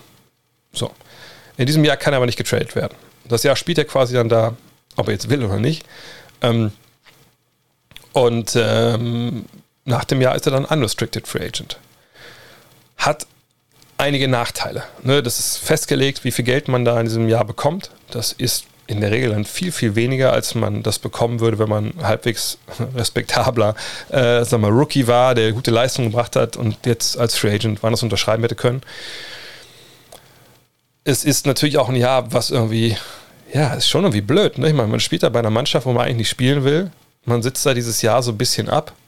Natürlich will man sich empfehlen für den nächsten Arbeitgeber. Auf der anderen Seite hat ja der, das Team, wo man jetzt spielt, jetzt auch nicht das Rieseninteresse, dass man so richtig, richtig steil geht. Ne? Klar, man will natürlich selbst irgendwie so viele Spiele gewinnen, wie es irgendwie geht, aber wir reden ja in der Regel dann auch nicht von, von Teams, die dann jetzt um die Meisterschaft mitspielen. Ähm, und dann ist es, glaube ich, echt eine ganz, ganz komische Combo und es gibt es auch wirklich selten. Also, was mir jetzt einfällt, ich glaube, es Greg Monroe damals bei den Pistons, der das mal gemacht hat. Ähm, aber das war jetzt auch nicht ein Spieler, ne, ihr, merkt, wenn ich den Namen Greg Monroe sage, der auch schon länger nicht in der NBA ist. Also das war jetzt auch keiner, wo man, wo klar war, der hat noch eine ewig lange Karriere in der NBA. Ähm, von daher, ähm, dieses Szenario wäre möglich, dass man sagen kann, okay, ich schreibe für ein Jahr, da habe ich zumindest für sich dann in dem Fall 18 Millionen, das ist viel mehr als die Qualifying Offer und dann schaue ich halt weiter. Nur da gibt es, wie gesagt, Gründe, warum das halt beide Seiten wahrscheinlich nicht machen würden. Zum einen, bleiben wir bei dem Wunschteam. Okay, also ich nehme dich für 18 Millionen, also und du unterschreibst aber woanders. So, erstmal muss ich drei Tage warten, wahrscheinlich, bis das andere Team gleichzieht und diesen Cap Space, den ich da hätte, kann ich anderweitig nicht, nicht unterbringen. So. Ähm, wenn in der Zeit die Leute weggehen, die ich, die ich gerne haben wollen würde, ist es schon mal nicht so geil. So, und dann hänge ich vielleicht auf dem Cap Space fest. Und kann man denn dann, äh, also würde ich das denn machen wollen? Und dann gesagt, Gefahr laufen, dass ich nicht, mich nicht verstärken kann. Und dann in einem Jahr, ich meine, in der NBA ist es eine Ewigkeit, ein Jahr. In einem Jahr muss ich ja nochmal den Cap Space haben, um diesen Spieler in Vertrag zu nehmen. Und wahrscheinlich auch relativ viel Cap Space, weil das ja wahrscheinlich ein relativ guter Spieler ist. So, ähm, wahrscheinlich muss ich sogar maximal ihm was bieten können. habe ich das denn überhaupt? Habe ich das Geld denn frei hinterm Salary Cap im Jahr drauf? So, das ist schon mal, schon mal nicht so leicht. Selbst wenn das so wäre, wer garantiert mir denn, dass der Spieler in einem Jahr dann zu mir kommt? Natürlich kann der mir sagen, weil der Agent kann mir sagen, ja, mach dir mal keine Sorgen, das eine Jahr spielen wir jetzt noch hier und, und dann, dann sind wir aber am Start. Aber das, also wie viele Versprechen wurden in der, in der NBA schon gebrochen? Ähm, ne? Das kann ich mir nicht vorstellen, dass das irgendjemand, irgendjemand so einen Deal eingeht und sagt und sich als Franchise dann äh, so auch ein bisschen selber die Handschellen anlegt. Es sei denn, man ist wirklich irgendwie, äh, keine Ahnung, äh, mega im Prozess. Und dann kommt noch oben drauf, dass das ja eine Aktion ist, wo jeder weiß, jeder weiß sofort, was da los ist. Ja, wenn wir einen Spieler haben, der, der gut ist, der begehrt ist und der dann Angebote bekommt und sicherlich Angebote auch über drei, vier Jahre, wahrscheinlich eher vier. Und dann aber sagt, nee, aber ich unterschreibe für ein Jahr da, für 18 Millionen. Und dann die anderen, was ich, 50, 60 Millionen, die mir natürlich Lappen gehen, das ist mir eigentlich egal, ich will in der Stadt spielen. Da gehen überall die Alarmglocken an. Überall. Und die Gefahr, dass dann rauskommt, dass es da ein Handshake gab hinter den Kulissen, ne, vor allem natürlich zwischen dem Agenten, vielleicht des Spielers und dem Team, was ihm da diesen, diesen Einjahresvertrag geboten hat, die ist relativ groß. Und wenn das rauskommt, dann muss diese Franchise warm anziehen, dann muss dieser Agent warm anziehen und von daher, ne, das Risiko wird keiner eingehen. Aber sagen wir mal, das ist super sicher, ne? die haben eine eigene Telegram-Gruppe und da kommt keiner ran an die Infos. So. Und denen ist auch scheißegal, dass es super kacke aussieht, wenn man einen Jahresvertrag unterschreibt. Ist halt so. Warum sollte der Spieler das machen? Also wie sehr muss man denn eine Stadt lieben oder eine Franchise lieben, dass man auf so viel Geld verzichtet? Jetzt kann man natürlich argumentieren, ja, aber das Geld kriegst du ja wieder. So, ne? Es ist ja dann, eine, dann nachher schreibst du deinen großen Vertrag. Wie viele Millionen brauchst du eigentlich? Naja, also A, trotzdem verlierst du halt Geld, so, Ne? Und umso mehr Geld du bekommst, umso besser. Ne? Nicht nur vielleicht für dich, sondern auch für ne, Family, Friends, äh, karitative Zwecke etc. Und selbst wenn du das alles ausblendest, kommst du an den Punkt, wo du sagst, das fucking Leben ist kein Ponyhof. Wenn ich morgen einen Autounfall habe, habe ich nur 18 Millionen brutto und danach war es das. Danach kriege ich einen neuen Vertrag. Fragt mal Isaiah Thomas, fragt mal DeMarcus Cousins. Wenn du getradet wirst irgendwo anders hin. Ja, es war mal vielleicht alles wieder komplett nichtig. Ja? Äh, also es, es, sind, es, sind, es sind solch, so viele Sachen. Oder wenn das Team, wo du hin willst, einen, einen Trade dann macht für einen anderen geilen Spieler und nicht mehr den Capspace hat, dann stehst du da mit dem, mit dem Jahresvertrag und bist dann zwar unrestricted free agent, bist aber auch schon stigmatisiert und du darfst dich auch nicht verletzen. Also ich, ne, ich verstehe, dass das in einem im Vakuum sich liest wie eine gute Idee und die Frage kommt eigentlich auch jedes Jahr. Aber im Endeffekt sind da so viele Unwägbarkeiten, so viele Risiken, dass man es einfach nicht macht. Denn es gibt einen viel leichteren Weg. Und das ist zu sagen, okay, Max-Vertrag hier, fünf Jahre, ja Mann, lass uns das machen. Und dann sagt man nach einem Jahr, ich will hier weg. Oder man sagt es direkt. Man sagt direkt, nachdem das unterschrieben ist, lässt man den Agenten sagen, so, wir wollen hier weg fangt bitte an zu arbeiten an einem Trade, damit wir, wenn die Free Agents getradet werden können, dann im Dezember, dass wir da loslegen können. Dann bist du zwar auch der Buhmann, ne, aber dann hast du zumindest A, dich an die Regeln gehalten. B hat das Team, was dich dann tradet, äh, die Chance, Gegenwert zu bekommen. Ähm, und du hast null finanzielle Unsicherheiten und das Maximale rausgeholt. Und ich sag mal so, ähm, sicherlich müssen irgendwie die Gehälter irgendwie stimmen, ne? Und man hat nicht so die, nicht so diese, die, diesen, diesen Hebel als Spieler, weil man ja Vertrag über fünf Jahre abgeschlossen hat, dass man unbedingt dann eine Liste abgeben kann und sagen, da möchte ich hin. Aber ähm, man kann das sicherlich alles regeln. Ähm, das kann funktionieren. Und man hat zumindest dann das Geld und die Sicherheit. Und man ist nicht jemand, der dann halt ja, wirklich stigmatisiert ist und man geht nicht in Gefahr ein als Team und, und Agent, dass einem das richtig teuer zu stehen kommt. Andreas Meyer fragt, warum wollen die Rockets, Cavs und Wolves ihre hohen Picks traden, obwohl der, die Draft in der Spitze stark sein soll? Keine Lust auf langsamen Rebuild, kein Vertrauen in die Rookies. Ähm, wenn ich mich richtig erinnere, Timberwolves ja eh, in, ist der Pick doch weg. Der Pick ist ja in, in Golden State, wenn ich mich nicht täusche, an, an Nummer 7, oder? Ähm, also gehen wir über die Rockets und Cavs. Es ist, glaube ich, immer das Gleiche. Wenn man in einem Jahr äh, zieht wo jetzt nicht klar ist, man kriegt Anthony Davis oder so, dann haut man immer erstmal raus, ja, mal gucken, wir halten uns alles offen. So. Warum? Weil man erstmal hören will, okay, was gibt es denn für Angebote? Und das ist ja auch genau der richtige Weg. Ne? Gerade so Teams jetzt wie die Rockets und die Cavs, wenn es um die beiden mal geht, die Rockets eigentlich im Neuaufbau, auf der anderen Seite denke ich, wollen sie jetzt auch nicht in, in so einen Prozess gehen, der ein paar Jahre dauert. Ähm, wenn man jetzt wüsste, man kriegt da irgendwie echt für den Pick plus X irgendwie einen geilen Spieler, wo man direkt wieder durchstarten kann mit Christian Wood und vielleicht einer anderen Verpflichtung noch aus dem Free Agent Markt, dann macht man das. Die Cavs sind eine sehr junge Truppe, die sicherlich auch noch mal einen Youngster dazu nehmen können. Auf der anderen Seite wollen die auch den nächsten Schritt gehen. Ähm, man guckt einfach mal, was geht. Bei denen kommt da noch mal hinzu, also da gibt es jetzt ja ne, verschiedene Mock-Drafts. Ähm, dann ne, guckt man halt, wen könnten die denn draften? W würden die wieder einen Guard draften? Passt das? Würde vielleicht lieber dann Darius Garland und Colin Sexton aufbrechen. Also Sexland wäre dann vorbei. Ähm, dann kann man ja vergleichen, was kriege ich denn, wenn ich ne, Sexton trade und was kriege ich wenn ich den Pick trade. So, und von daher würde ich sagen, dass der Hauptgrund erstmal ist, man abklopft den Markt und dann schaut man halt, ähm, was da vielleicht besser ist, wenn es überhaupt große Angebote gibt und dann guckt man von, von da. The Chuck 72 fragt: Siehst du Franz Wagner wie andere, Klammer auf ESPN und Bleacher Report, Klammer zu, bei den Warriors auch als Match made in heaven? Wenn du dir ein Team aussuchen dürftest, wo würdest du ihn verorten? Also, wenn es jetzt nur darum geht, wo er von seinen Skills her hinpasst, muss man sagen, da kann man alle 30 Teams nennen. Also, Franz Wagner als größerer Flügel äh, mit guter Defensive, mit guter Fußarbeit, ne, mit, mit Profi-Erfahrung, muss man auch schon sagen. Ähm, da meine ich nicht, dass die in Michigan ihre Spieler bezahlen, sondern ne, dass er vorher bei Alba auch schon da ne, mit trainiert, mitgespielt hat.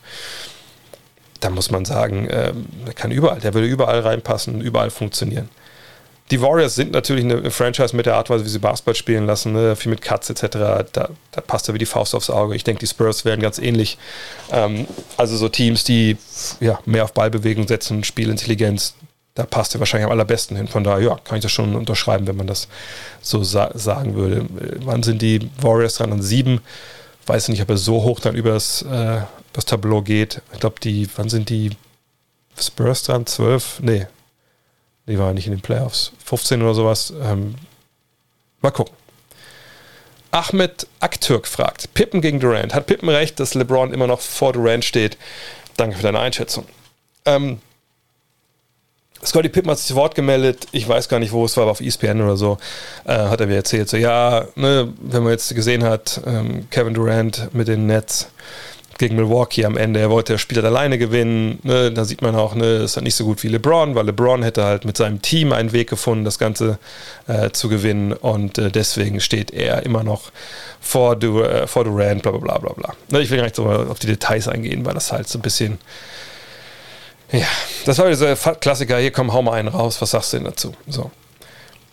Ich verstehe, wo Pippen herkommt. Ne, natürlich. Ne, natürlich ist es vollkommen richtig, wenn man sagt, naja, so jemand, der dann, egal wer seine Teammates sind, ne, das Spiel von A bis Z liest, äh, selber scoret, wenn er muss, wenn er nicht muss, den Ball weitergibt und, und dann einfach ne, Weg findet, mit seiner Mannschaft so ein Spiel zu gewinnen. Ja, das ist natürlich Basketball romantisch, ist das über also das Nonplusultra. So. Und das ist das, was wir von LeBron auch über die Jahre ne, gesehen haben, dass er in der Lage war, dann ne, oftmals genauso Basketball zu spielen mit seinem IQ etc. So. Ist jetzt aber so, dass LeBron James nie Spiele hatte, wo er alles selbst in die Hand genommen hat und äh, gemacht hat, und äh, dann äh, Spiele gewonnen und auch gescheitert ist. Da muss man sagen, nein. Also natürlich hat LeBron James auch Spiele gehabt, wo er 48 aufgelegt hat äh, in den Playoffs. Waren, glaube ich, damals 48, waren 46 in die Pistons. Ich kann mich an ein Spiel gegen die äh, Celtics äh, erinnern, wo er auch da amok gelaufen ist, eher gegen, gegen Paul Pierce. Aber natürlich kann man direkt sagen, ja, aber das waren ja äh, Spiele, da war er noch sehr jung und da war das Team um ihn herum echt crap und naja, also ne, das waren ja nicht die Nets. Nets sind ein super Team. Ich würde jetzt ein bisschen widersprechen wollen. Ich meine, klar sind James Harden, Bruce Brown, Joe Harris, Blake Griffin sicherlich besser als mit was, mit was äh, LeBron da in Cleveland auskommen musste in seiner ersten Runde, die er da gespielt hat. Äh, auf der anderen Seite James Harden auf einem Bein, äh, wie gesagt, zwei von zwölf Dreier in dem Spiel. Da, da, war auch klar, da ist nicht viel im Tank. Bruce Brown ist ja quasi ein was 1,96 Meter Center. Ähm, da ist auch relativ wenig, mit, wo man mit dem arbeiten kann. Und der hat 14 Punkte gemacht. Ne? Äh, Joe Harris, ein Dreierschütze, der die ganze Serie nicht wirklich in, nicht reinkam. Drei von neun Dreier getroffen in dem Spiel. Ähm, und Blake Griffin, ja, der macht 17 Punkte, 11 Rebounds, war das gut. Ähm, und von der Bank kam 12 Minuten oder 13 Minuten Jeff Green, der hat direkt drei Fouls gemacht. Äh, und sonst kam noch 7 Minuten Landry Shamet, der war nur drauf, weil fünfmal auf dem Feld stehen müssen. Also frage mich schon, ne, wie hätte jetzt da ähm, Kevin Durant also großartig anders spielen sollen. Er hat 17 von 36 ge geworfen, das ist auch, äh, das ist eine sehr gute Quote. Äh, 10 von 11 Freiwürfen. Ähm, er hat 6 Assists gespielt, gut, es war auch in 53 Minuten, aber ähm, ihm jetzt vor 12 hätte er Spieler wieder nicht gewonnen. Naja, ich sag mal so, ähm, würde er eine Nummer kleiner äh, Schuhe tragen, dann hätten sie wahrscheinlich gewonnen, weil dann wäre das nämlich ein Dreier gewesen, den er da am Ende geworfen hat und kein Zweier von daher, ne, Pippen, ich weiß, wo er herkommt, ich, ich verstehe äh, das alles, aber in dem Spiel, finde ich, ist jetzt das nicht das Richtige, um ihn da zu kritisieren. Ist LeBron James der rundere Basketballer, der wirklich in, in, jedem Bereich dominieren kann. Und ich meine jetzt nicht den LeBron jetzt, ne, LeBron ne, in der Hochphase seiner Karriere oder sagen wir mal im gleichen Alter wie Durant jetzt halt ist. Soweit sind die auch nicht auseinander. Ähm, da muss ich sagen, ja, natürlich ist LeBron weiterhin der, der, der bessere Basketballer oder die bessere Karriere hingelegt bis zu dem Punkt. Aber jetzt in diesem Spiel, wo, ne, wo Durant 48 macht, wo er alles raushaut, auch nach diesem Spiel 5, äh, ne, wo er ähnlich viel äh, performt hat, da dann so Kritik zu üben oder zu sagen, ja, der, der ist klar hinter LeBron aufgrund dessen, da finde ich es nicht angebracht. Ich finde, die, die Aussage ist am Ende richtig, aber wie er da hinkommt, Pippen, das ist halt falsch. Und äh, das Comeback von Durant, das gesagt hat, er war es nicht der große Scotty Pippen, der sich dann mal hat nicht hat einwechseln lassen, weil ein besserer Schütze am Ende den entscheidenden Wurf nehmen sollte. Ja, das ist halt ein Comeback, da muss man auch sagen. Da, da kann man dann nicht, nicht viel sagen, wenn man Scotty Pippen ist. Von daher, ähm, ich ähm, denke, LeBron steht immer noch vor Durant. Ich wüsste auch nicht, dass Kevin Durant jetzt irgendwie einen Titel gewonnen hätte dieses Jahr. Ähm, ist Durant der bessere Scorer? Denke ich schon. Ähm, ist er der bessere Basketballer? Alles in allem, dann würde ich wahrscheinlich sagen eher nein. Ilville Leipzig fragt, was denkst du, wie gut Janis Antetokounmpo altern wird? Er lebt von seiner Athletik und dem Drive und hat keinen besonders guten Sprungwurf. Gleichzeitig würde ich aber behaupten, dass er eine ganz gute Fußarbeit hat und ein gutes Spielverständnis. Ja, das stimmt, keine Frage. Äh, bei Janis frage ich mich aber schon, was ist so der nächste Schritt? Ne? Ich sage es ja auch gefühlt in jeder Übertragung, also der Dreier, den finde ich jetzt gar nicht so super wichtig. Ähm, ich finde wichtiger halt ein Fadeaway im Low Post, ähm, High Post, ne, ein paar Moves und auch ein Jumper von da. Wenn er das hat, glaube ich, dann kann er noch sehr, sehr lange auf hohem Niveau agieren.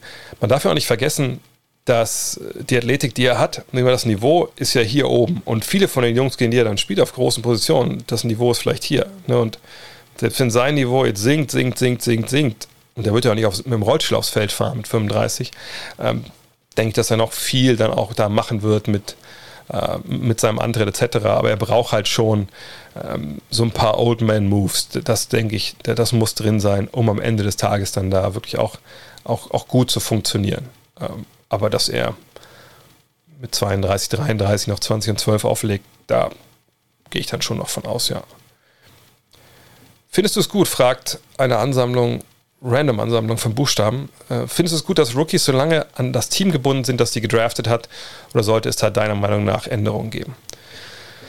Das ist eine spannende Frage, finde ich, weil auf der einen Seite bin ich total für diese Regelung, um eben auch kleinere Teams äh, zu beschützen. Auf der anderen Seite bin ich jemand, der sagt, also wenn, die, wenn ich Zar der NBA wäre und jemand würde sagen, Zar, willst du die Draft abschaffen? Würde ich sagen, ja, sofort. Ähm, von daher schlagen ein bisschen zwei Herzen in meiner Brust. Also, erläutere mir, warum ich es schlecht finde. Ähm, ich finde Draft generell auch schlecht, weil ich mir denke, warum, also wir draften ja auch nicht ähm, Fußballspieler in Deutschland zum Beispiel. Ähm, äh, wir, wir draften auch in den USA jetzt ja nicht Bankangestellte oder sagen wir, BWLer, wenn sie aus der, aus der Uni kommen oder Ärzte, Krankenhäuser draften die ja nicht, sondern die können sich um, um deren Dienste und die können sich bewerben, ne, wo sie halt wollen. Ne, und dann kann ein Krankenhaus sagen ja oder nein. Ähm, oder ein Krankenhaus kann die versuchen auch, auch direkt abzuwerben von der Uni. Es ja, gibt es ja auch immer. Ne, also, das ist aber halt zwei, eine Two-Way-Street, ne? also keine Einbahnstraße. Im Sport in den USA ist halt anders. Im Sport in den USA ist es, nee, du, wir, wir gucken schon, wen, wen wir hier haben wollen. Wir haben eine klare Liste, wer dann ne, gedraftet wird. Und wenn du gut genug bist, dann wird die Liste abgearbeitet und dann gehst du dahin oder hast du dahin zu gehen, wo wir dich halt hinschicken. Und dann bist du erstmal im Falle der NBA auch erstmal dann in der Regel ja, sieben, acht Jahre da. So. Das finde ich in dem Sinne, wie gesagt, schlecht, weil ich einfach denke, naja, ich kann als junger Arbeitnehmer ja vielleicht auch entscheiden, wo ich arbeiten, wo ich leben möchte. Also warum soll mir das irgendwelche Typen vorschreiben, die zufällig Milliardäre sind und äh, aus irgendwelchen Gründen halt sich eine Sportsfranchise gegönnt haben. Denn muss man ganz klar sagen, diese Regeln mit der Draft, die hat sich halt die NBA selber gegeben. Das ist ja dieser Milliardärskommunismus, über den ich oft spreche. Ne? 30 Milliardäre, wir wollen alle zusammen ne, eine Basketballliga gründen. Ha, ich bin aber in Memphis oder ich bin aber in Salt Lake und ähm, ich werde nicht so geil, wenn ich einfach so mit euch mich da messen muss in LA und New York und Chicago, weil ihr habt mehr Geld als ich, ne, ihr seid attraktivere Städte, bei mir wird keiner leben. Äh, wir müssen diesen Standortnachteil, den ich habe, in verschiedener Hinsicht aber ein bisschen ausgleichen. So, also zum einen wäre es geil, wenn wir so eine Draft hätten. Ne, das halt, ne, klar, wenn ich schlecht bin, dann kriege ich halt junge Spieler, dann geht es wieder nach oben. Äh, und auf der anderen Seite, ja, Salary Cap wäre auch cool, damit wir alle ungefähr das Gleiche ausgeben können. Äh, solche Geschichten halt. So. Also die Draft ist ne, natürlich künstlich irgendwie im Gegensatz zu allem anderen in den USA mit ne, vom Tellerwäscher zum Millionär und jeder, ne, der, der Vollgas gibt, der schafft es auch und, und kann sein Glück selber bestimmen. Das gibt es halt im Sport in den USA nicht. Aber aus diesem Grund, weil die Milliardäre denken, nee, dann wird uns ja unser Spiel kaputt gemacht. So. Ähm, von daher finde ich das eigentlich nicht gut, dass man sich da ewig auch, und das ist ja quasi eine Ewigkeit, also acht Jahre eine Sportlerkarriere, das war ja früher, das war ja mehr als eine Ewigkeit. Ich weiß nur, dass, ne, als ich angefangen habe, mich um Basketball zu kümmern, da hieß es immer so, drei, vier Jahre dauert die mittlere NBA-Karriere, also alle eingerechnet, die nur ein Spiel machen und so, ne? aber ne, man muss halt schon gucken, dass man dann, das ist eine kurze Karriere, die man hat und da muss man maximal rausholen. Und wenn du die halt dann zum großen Teil da verbringen musst, wo du vielleicht ein scheiß Front Office hast, die äh, dir nie gute Leute an die Seite stellen, dann musst du entweder deinen Ab Abgang erzwingen und dann bist du der Buhmann, ne, etc. Wisst ihr ja, bis wie läuft. Ich finde es aber auch gut auf der anderen Seite, weil es natürlich so ist, dass wenn du jetzt junge Spieler draftest und die allermeisten kommen ja dann direkt nach einem Jahr College, sicherlich auch bald wieder aus der Highschool. Und wenn du da einen guten Job machst mit deinem Spieler, dann hast du den halt vier Jahre und hast ihn entwickelt, dann ist er endlich auf All-Star-Niveau, auf MVP-Niveau vielleicht. Naja, und dann kommen die Lakers und sagen, ja, vielen Dank, wir haben extra Cap Space für dieses Jahr aufgehoben. Äh, jetzt signen wir den einfach euch weg. Hm. Ja, okay. Nicht so geil. Ne, du hast ja auch nichts von. Du, du, kriegst ja keine Kompensation, wenn der als Free Agent geht. Fragt mal Orlando mit Check damals. Naja, also von daher finde ich es eigentlich schon gut, dass man diesen Mechanismus, eingebaut hat, damit die kleineren Märkte ne, dann einfach auch Planungssicherheit haben und diese sieben, acht Jahre, die du dann da am Start bist, also das reicht auch als, als Zeit für dich als Management. Sagen wir zum Beispiel New Orleans jetzt mit, äh, oder Dallas. Ne? Sagen wir mal New Orleans, wenn wir weiter hinten sind in ihrer Entwicklung. Wenn du jetzt Zion Williams in dieser Zeit hast, dann hat David Griffin oder wer immer noch dann vielleicht sein Nachfolger wird, genug Zeit, um dein Team hinzustellen, wo man sagen kann, ja, die kommen in die Playoffs, die spielen wirklich oben mit. Das, ähm, das passt. Da will ich auch gar nicht weg. So. Ne, wenn du es nicht schaffst in der Zeit, naja, dann gut, dann, dann ist auch verständlich, wenn der Spieler mal weg will. So. Ähm, und dass man diese kleinen Teams, wie gesagt, beschützt, das finde ich richtig. Ähm, weil eben ne, das alles so ist, wie es ist. Wenn man jetzt sagen könnte, was ich, man schafft die Draft ab und man schafft so ein System, ähm, ne, von wegen, dass die Free Agency auch da greift, dass man sich halt äh, im Endeffekt Rookies nur leisten kann, wenn man Platz in einem Salary Cap hat oder so. Und dann kann man so auch die, die schwächeren Teams oder Teams, die in dem Jahr einfach gut gewirtschaftet haben, belohnen. Das fände ich eigentlich ein cleverer Ansatz. Da muss man sicherlich eine, das ist jetzt unrein gesprochen, muss natürlich noch viel anpassen so. Aber solange es diese, diese System, was man jetzt hat, finde ich diese Restricted Free Agency eigentlich, eigentlich gut, wenn ich ehrlich bin. Führt aber natürlich auch oft dazu, dass halt dann es Deals gibt für Rookies, die vielleicht zu hoch sind, ne, damit man Spieler halten kann. Aber ähm, alles in allem finde ich das, also Deals, nicht Deals für Rookies im Sinne, als wenn die Rookies sind, sondern Deals für Leute, die aus ihren Rookie-Verträgen rauskommen. Äh, aber ich finde die Regelung gut im Endeffekt. Heiko Klug fragt, nach der Draft 2018 und der darauf folgenden Saison wurde Dallas für den Doncic-Tausch gegen Trey Young gefeiert. Muss man aber Atlanta jetzt am Ende gratulieren und sagen, alles richtig gemacht, hat Young eventuell die nötige Mamba-Mentality, um sein Team weiterzubringen als Luca. Diese Frage kam in, in mehreren Variationen äh, bei mir an und hat mich echt so ein bisschen umgehauen, weil ich nicht gedacht hätte, dass wir so schnell sind dieses Mal, äh, um halt äh, über so ein, so so ein Trade komplett anders zu urteilen als vor, vor zwei Jahren. Ähm, und ich verstehe auch ehrlich nicht, warum man Doncic da jetzt so mit, mit reinzieht. Was so war. Ne? Als die Draft damals war, hat man im Nachhinein natürlich auf den Hawks rumgetrampelt und gesagt, ach krass, ihr habt also den besten Spieler seiner Generation getradet gegen einen Shooter aus dem College, der sicherlich auch okay ist, aber der wahrscheinlich nicht irgendwie ein Superstar werden wird. So, das war so die einhellige Lehrmeinung in den letzten anderthalb, zwei Jahren. Jetzt sieht man, Trey Young brennt ein unglaubliches Feuerwerk ab äh, für die Hawks in der Eastern Conference, während Luca im Westen schon früh gescheitert ist. Und jetzt geht es nicht nur darum, so, ja, muss man diesen Trade neu bewerten, sondern auch wie es Heiko hier macht, so direkt so, ja, äh, muss man nicht sagen, alles richtig gemacht und der ist besser als, als Doncic. Und da muss ich sagen, Leute, also diesen Schritt, den, zweiten Schritt, wow, das finde ich ambitioniert. Ne? Ähm, dass der Trade im Nachhinein jetzt ne, beleuchtet sicherlich zu kritisch gesehen wurde. Okay, klar. Das muss man sagen. Young hat da viel richtig gemacht. Es war ja noch, wer war noch dabei? Cam Reddish, der jetzt gerade verletzt ist. Ähm, ne, von daher gab es zwei Vereine auch. Äh, alles gut. Aber jetzt auch hier von so, so Mamba-Mentality sowas zu sprechen, finde ich halt, also schon A verfrüht. A würde ich nicht sagen, dass Young schon irgendeinen Meistertitel gewonnen hat, sondern er hat jetzt ne, einen geilen Run mit seinen Hawks hingelegt. Ne, in der Eastern Conference muss man sagen, Hut ab. Ne, Hut ab, das geht ja gut ab, so, ne, das, das war wirklich so.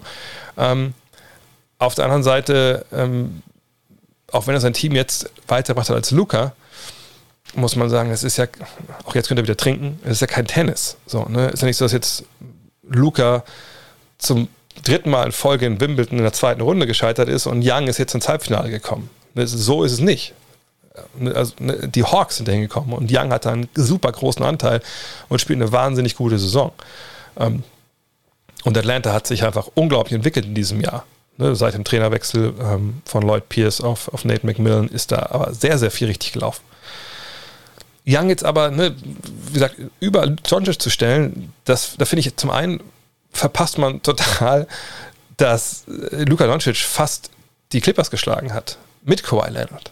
So, und ich würde mir aus dem Fenster lehnen wollen, wenn ich, wenn ich und, und sagen, naja, ähm, ich bin mir relativ sicher, dass ähm, jetzt vielleicht, ja, vielleicht tue ich den Sixers da Unrecht, aber ich, ich würde mir schon sagen wollen, dass die Clippers mit, mit voller Kapelle also schon das stärkere Team sind im Vergleich zu denen, die, ähm, die jetzt die Hawks gespielt haben. Ich will gar nichts wegnehmen von denen, was die Hawks gemacht haben. Das ist grandios, versteht mich da jetzt nicht falsch.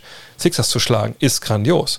Nur, ähm, wenn wir jetzt sagen, ne, äquivalent ne, ist ungefähr ne, Clippers zu den Sixers, dann haben die Mavs das Pech gehabt, dass sie in Runde 1 nicht gegen die Knicks angetreten sind, sondern eben gegen quasi die Sixers. So. Und dann ist man da ausgeschieden in sieben Spielen. In sieben Spielen haben die, äh, die Hawks da gewonnen. So, und das ist natürlich richtig gut. Und äh, das haben sie sehr gut gemacht. Und dann sechs Spielen waren es. Ne, sieben? Sieben, sieben, ne? Ich, ich schlafe zu wenig. Ne, aber das ist jetzt für mich nichts, wo ich sagen würde, nein, also man muss jetzt Young über Doncic stellen.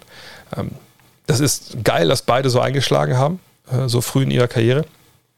Beide Teams können sich super glücklich schätzen, dass sie die Jungs äh, haben. Young zeigt für meine Begriffe auch nicht unbedingt Mamba-Mentalität, sondern einfach ähm, ja, so, so ein Scorer-Instinkt. Äh, ich würde den eher mit, Steph Curry, ehrlich gesagt, vergleichen. Ja, die Art und Weise, wie, wie er seine Punkte zelebriert, etc. Ähm, und jetzt müssen wir abwarten, was passiert in diesen Eastern Conference Finals. Jetzt sah er Spiel 2 nicht ganz so gut aus. Ähm, und dann gucken wir mal weiter. Aber ähm, dass Atlanta jetzt den besseren Spieler aus diesem Trade hat, das können wir, nicht, können wir noch nicht beurteilen. Würde ich auch eine Abrede stellen wollen, wenn ich ehrlich bin. Aber das muss man erwarten, abwarten, was kommt. Ähm, aber Atlanta hat auf jeden Fall viel richtig gemacht. Ähm, wahrscheinlich konnten sie in dem Trade auch nichts falsch machen, wenn sieht, wie beide jetzt funktionieren. Sie haben gesagt, auch noch Cam Reddish dazu bekommen. Von daher warten wir noch mal ein, zwei Jahre vielleicht. Ähm, aber ich würde sagen, das war im Endeffekt ein Win-Win-Trade. Ähm, und äh, mir kommt Doncic momentan viel zu schlecht weg, weg, ehrlich gesagt, bei vielen von diesen Fragen. Was damit zusammenhängt, ist natürlich, dass Atlanta so getrashed wurde bei dem Deal. Rafa fragt, wieso werden mit Gobert, Janis und Co. ständig nur Help- und Teamverteidiger zum Defensive Player of the Year gekürt, gekürt und nicht 1 gegen 1 Verteidiger wie Simmons oder Holiday? Ich glaube, es hat einfach damit zu tun, dass ähm, natürlich der Einfluss von Holiday oder Simmons groß ist, aber halt längst nicht so groß wie, wie der von den, den Help-Verteidigern. Um, um Gobert kannst du eben auch ein paar mittelmäßig bis unterdurchschnittliche Außenverteidiger scharen und du hast trotzdem eine tolle Verteidigung, weil er einfach so viel Einfluss nimmt. Janis ähm, ganz ähnlich. Ähm, von daher der Einfluss, den du da nehmen kannst als Big Man, als, als Shotblocker, als, als einer, der ne, wirklich die Zone dicht hält und für andere ne, mitverteidigt, ist viel größer, als wenn du vielleicht den, den besten Spieler des Gegners statt auf 30 nur auf 20 Punkte hältst. Felix fragt, wie schätzt du Doc Rivers ein? Ich habe gehört, dass er während der Saison kaum trainiert, aber dafür ein sehr gutes Verhältnis hat zu seinen Spielern. Aber weder in LA, Klammer auf, Paul George, Klammer zu, noch in Philly, Klammer auf, Ben Simmons, Klammer zu, scheint er seine Starspieler in die richtige Situation zu bringen. Mm, also das mit dem Training stimmt. Das war in LA schon so, dass man da kaum trainiert hat. Ähm, das sicherlich war es nicht optimal, ähm, aber er ist halt nun mal so ein Typ, der dann sagt, nö, erstmal Rest, Rest, Rest und Shooter, das reicht uns. Und was die Jungs selber alleine äh, arbeiten müssen, das, das machen sie halt alleine. Paul George hat natürlich danach harsche Worte gefunden gegenüber seinem Trainer, gesagt, ja, wurde ich nicht so eingesetzt, wie ich eingesetzt werden müsste. Ja, weiß nicht, ob er es vielleicht so ein bisschen zu wenig an die eigene Nase gefasst hat. Und bei Ben Simmons ist es auch so, naja, dass man sich fragen muss, war das jetzt dann so innovativ, wie es hätte sein müssen? Auf der anderen Seite ist es mit Ben Simmons und ähm, Joel natürlich auch nicht leicht, die ähm, äh, immer in die richtigen Situationen zu packen. Zusammen vor allem. Aber ich muss schon sagen, Doc Rivers, Ubuntu und alles, ne, also der Zusammenhalt, den er da predigt, das, das ist alles gut. Äh, mir fehlt so auch so ein bisschen die Innovation. Auch vergangenes Jahr hat die mir schon gefehlt. Ähm, ist, er ist vielleicht jemand, der zu sehr auf die Qualität seiner einzelnen Spieler setzt und ein bisschen zu wenig auf, auf, auf Ballbewegung etc. Auf der anderen Seite kriegt er natürlich aber auch Leute wie Tobias Harris wieder voll in die Spur. Ähm, von daher, ich denke, es gibt sicherlich bessere Trainer äh, und etwas zu beweisen. Gleichzeitig waren sie das beste Team im Osten, äh, die Sixers, unter ihm und ich denke, dass es auch nicht unbedingt der absolute Zufall war, dass das so passiert ist. Miguel Lopez fragt, und jetzt wird spannend. Wie empfindest du, also nach anderthalb Stunden ist jetzt endlich mal spannend, wie empfindest du die, an, die derzeitige Außendarstellung des Deutschen Basketballbundes? Ich denke da vor allem Dingen an die Themen Saibu und jetzt brandaktuell an die Nichtnominierung von Dennis Schröder für die Olympia-Qualifikation. Dennis Schröder stellt sich Jahr für Jahr für die Nationalmannschaft zur Verfügung und bekommt jetzt einen richtigen Arschtritt. Und da muss mir auch keiner erzählen, er soll die Versicherungspolice selber bezahlen. Ja, da müssen wir eine Menge auseinanderpacken hier gerade.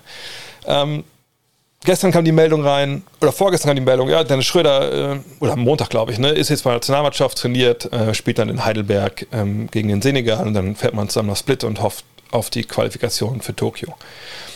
Dann kam die Meldung, äh, ne, wir spielen nicht, denn ähm, es gibt mehrere positive PCR-Tests beim Senegal und natürlich kann man dann nicht gegeneinander antreten. Und man fährt quasi jetzt ohne gemeinsames Testspiel direkt zur Olympia-Quali. Wo ich schon so dachte, hätte doch vielleicht mal jemand dem Ingo erklären können, dass PCR-Tests gar, nicht aus, gar nichts aussagekräftig sind, hätte man ja auch spielen können. Naja, Spaß beiseite. Wenn es mal Spaß wäre. Ähm, und dann, wenn man denkt, ja, okay, das ist alles optimal, aber mein Gott, dann fahren sie da halt hin, dann spielen sie halt ähm, und dann mal gucken, was ist Mexiko und Russland. Ne? So, und dann hoffen wir mal, dass man gegen Mexiko das gut macht und dann muss ja nur Zweiter werden und äh, in Kroatien, da fehlen auch viele Leute. Das, die Chance ist durchaus da, dass man das schafft. Naja, und dann war es gestern so, dass ich äh, ja nach Hause gefahren bin, nach dem Kommentar in der Nacht und im Zug geschlafen habe, wie, wie, so oft. Ich bin ja quasi ein Obdachloser mit Bahncard und äh, wache ich so auf, weil es un unbequem war. Gucke aufs Handy und sehe in so einer Gruppe, mit die ich mit ein paar Basketball-Journalisten habe, einfach nur so ha, ha, ha und lol. Und dachte mir so, hä, was, was denn jetzt passiert? Und der erste Gedanke war, spielt Schröder nicht? Und dann habe ich geguckt und dann ja, hieß es halt, nee, ähm, Dennis Schröder ist nicht dabei. aufgrund von versicherungstechnischen Problemen, dass man sich nicht einigen konnte äh, auf ja, eine Police. Und ähm, dann stand noch so in einem Nebensatz oder glaube ich in so, in so Bindestrichen, dass die Versicherten und die Versicherer da auch irgendwie sich quergestellt hätten, etc. So, und das war natürlich erstmal, also so müde wie ich gestern war, erstmal schwierig zu verarbeiten. Ähm, jetzt, wo ich ein bisschen informiert habe oder auch ein bisschen drüber geschlafen habe, ähm, ich habe noch mit niemandem sprechen können, ähm, äh, aber habe ich vielleicht ein bisschen klares Bild, was da passiert war. Also es gab ja auch viel Konfusion, ne? Doncic spielt, wir spielt Schröder dann nicht und bla bla bla. Also man muss glaube ich, auseinanderklamüsern. So, es geht halt los damit, dass ne, äh, wenn du für die FIBA spielst als Nationalspieler, bist du über die FIBA versichert. So, aber das geht natürlich nur bis zu einem gewissen Punkt. Ne? Das ist dann ja, wahrscheinlich eine ziemliche Basisversicherung. Was genau da jetzt alles äh, mit abgedeckt ist, ne, konnte ich jetzt gestern auch nicht so, schn so schnell in, in, äh, in, Erfahrung bringen.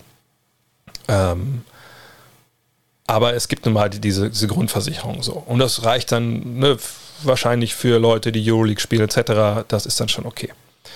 Aber natürlich ab einer gewissen Versicherungssumme reicht es halt nicht mehr. Also ab einer gewissen Summe, die du halt verdienst oder, ne, oder was, deine, was dein Team vielleicht in der NBA denkt, ne, für was versichert werden müsstest, weil äh, das ist ja das Problem. Ne, verletzt du dich bei so einer Maßnahme, bei so einer Quali oder auch in einem Fieberturnier, dann ist es natürlich zum einen das Problem für, für dich, dass du verletzt bist, so, ne? aber wenn du einen Vertrag hast, dafür gibt es ja Lohnfortzahlungen, kriegst trotzdem dein Geld, ähm, kniffen ist halt dein Verein, weil ne, Krankenversicherung greift dann sicherlich, aber ähm, Beispiel bei Dirk Nowitzki war es ja früher so, deswegen war Mark Cuban ja auch immer dagegen, dass er mitspielt. Ist natürlich schön, wenn ich irgendwie dein, dein Gehalt nicht bezahlen muss, gar keine Frage, aber darum geht es ja nicht. Ich will, dass du für uns spielst, dass wir Meister werden. Und das ist ja ein Wert, da kann ich ja kein, da kann ich ja keine, keine Dollarzahl nebenschreiben. Das, das, das, das, keiner kann mir ja, wenn du dich verletzt, einen anderen Dirk Nowitzki hinstellen. So. Das ist so die Grundaus Grundsituation. Dann muss man halt gucken für Superstars, die sich 20, 30 Millionen Dollar verdienen, wie ne, schafft man dann eine extra Police abzuschließen, ähm, ne, die dann halt auch diese Summe versichert. Ähm, also, ne, also in der Regel den Spieler versichert. Ne, das Geld, ne, da zahlt ja dann die Krankenversicherung. Ähm, so. Das, Problem ist aber bei Dennis Schröder, er hat ja keinen Vertrag mehr.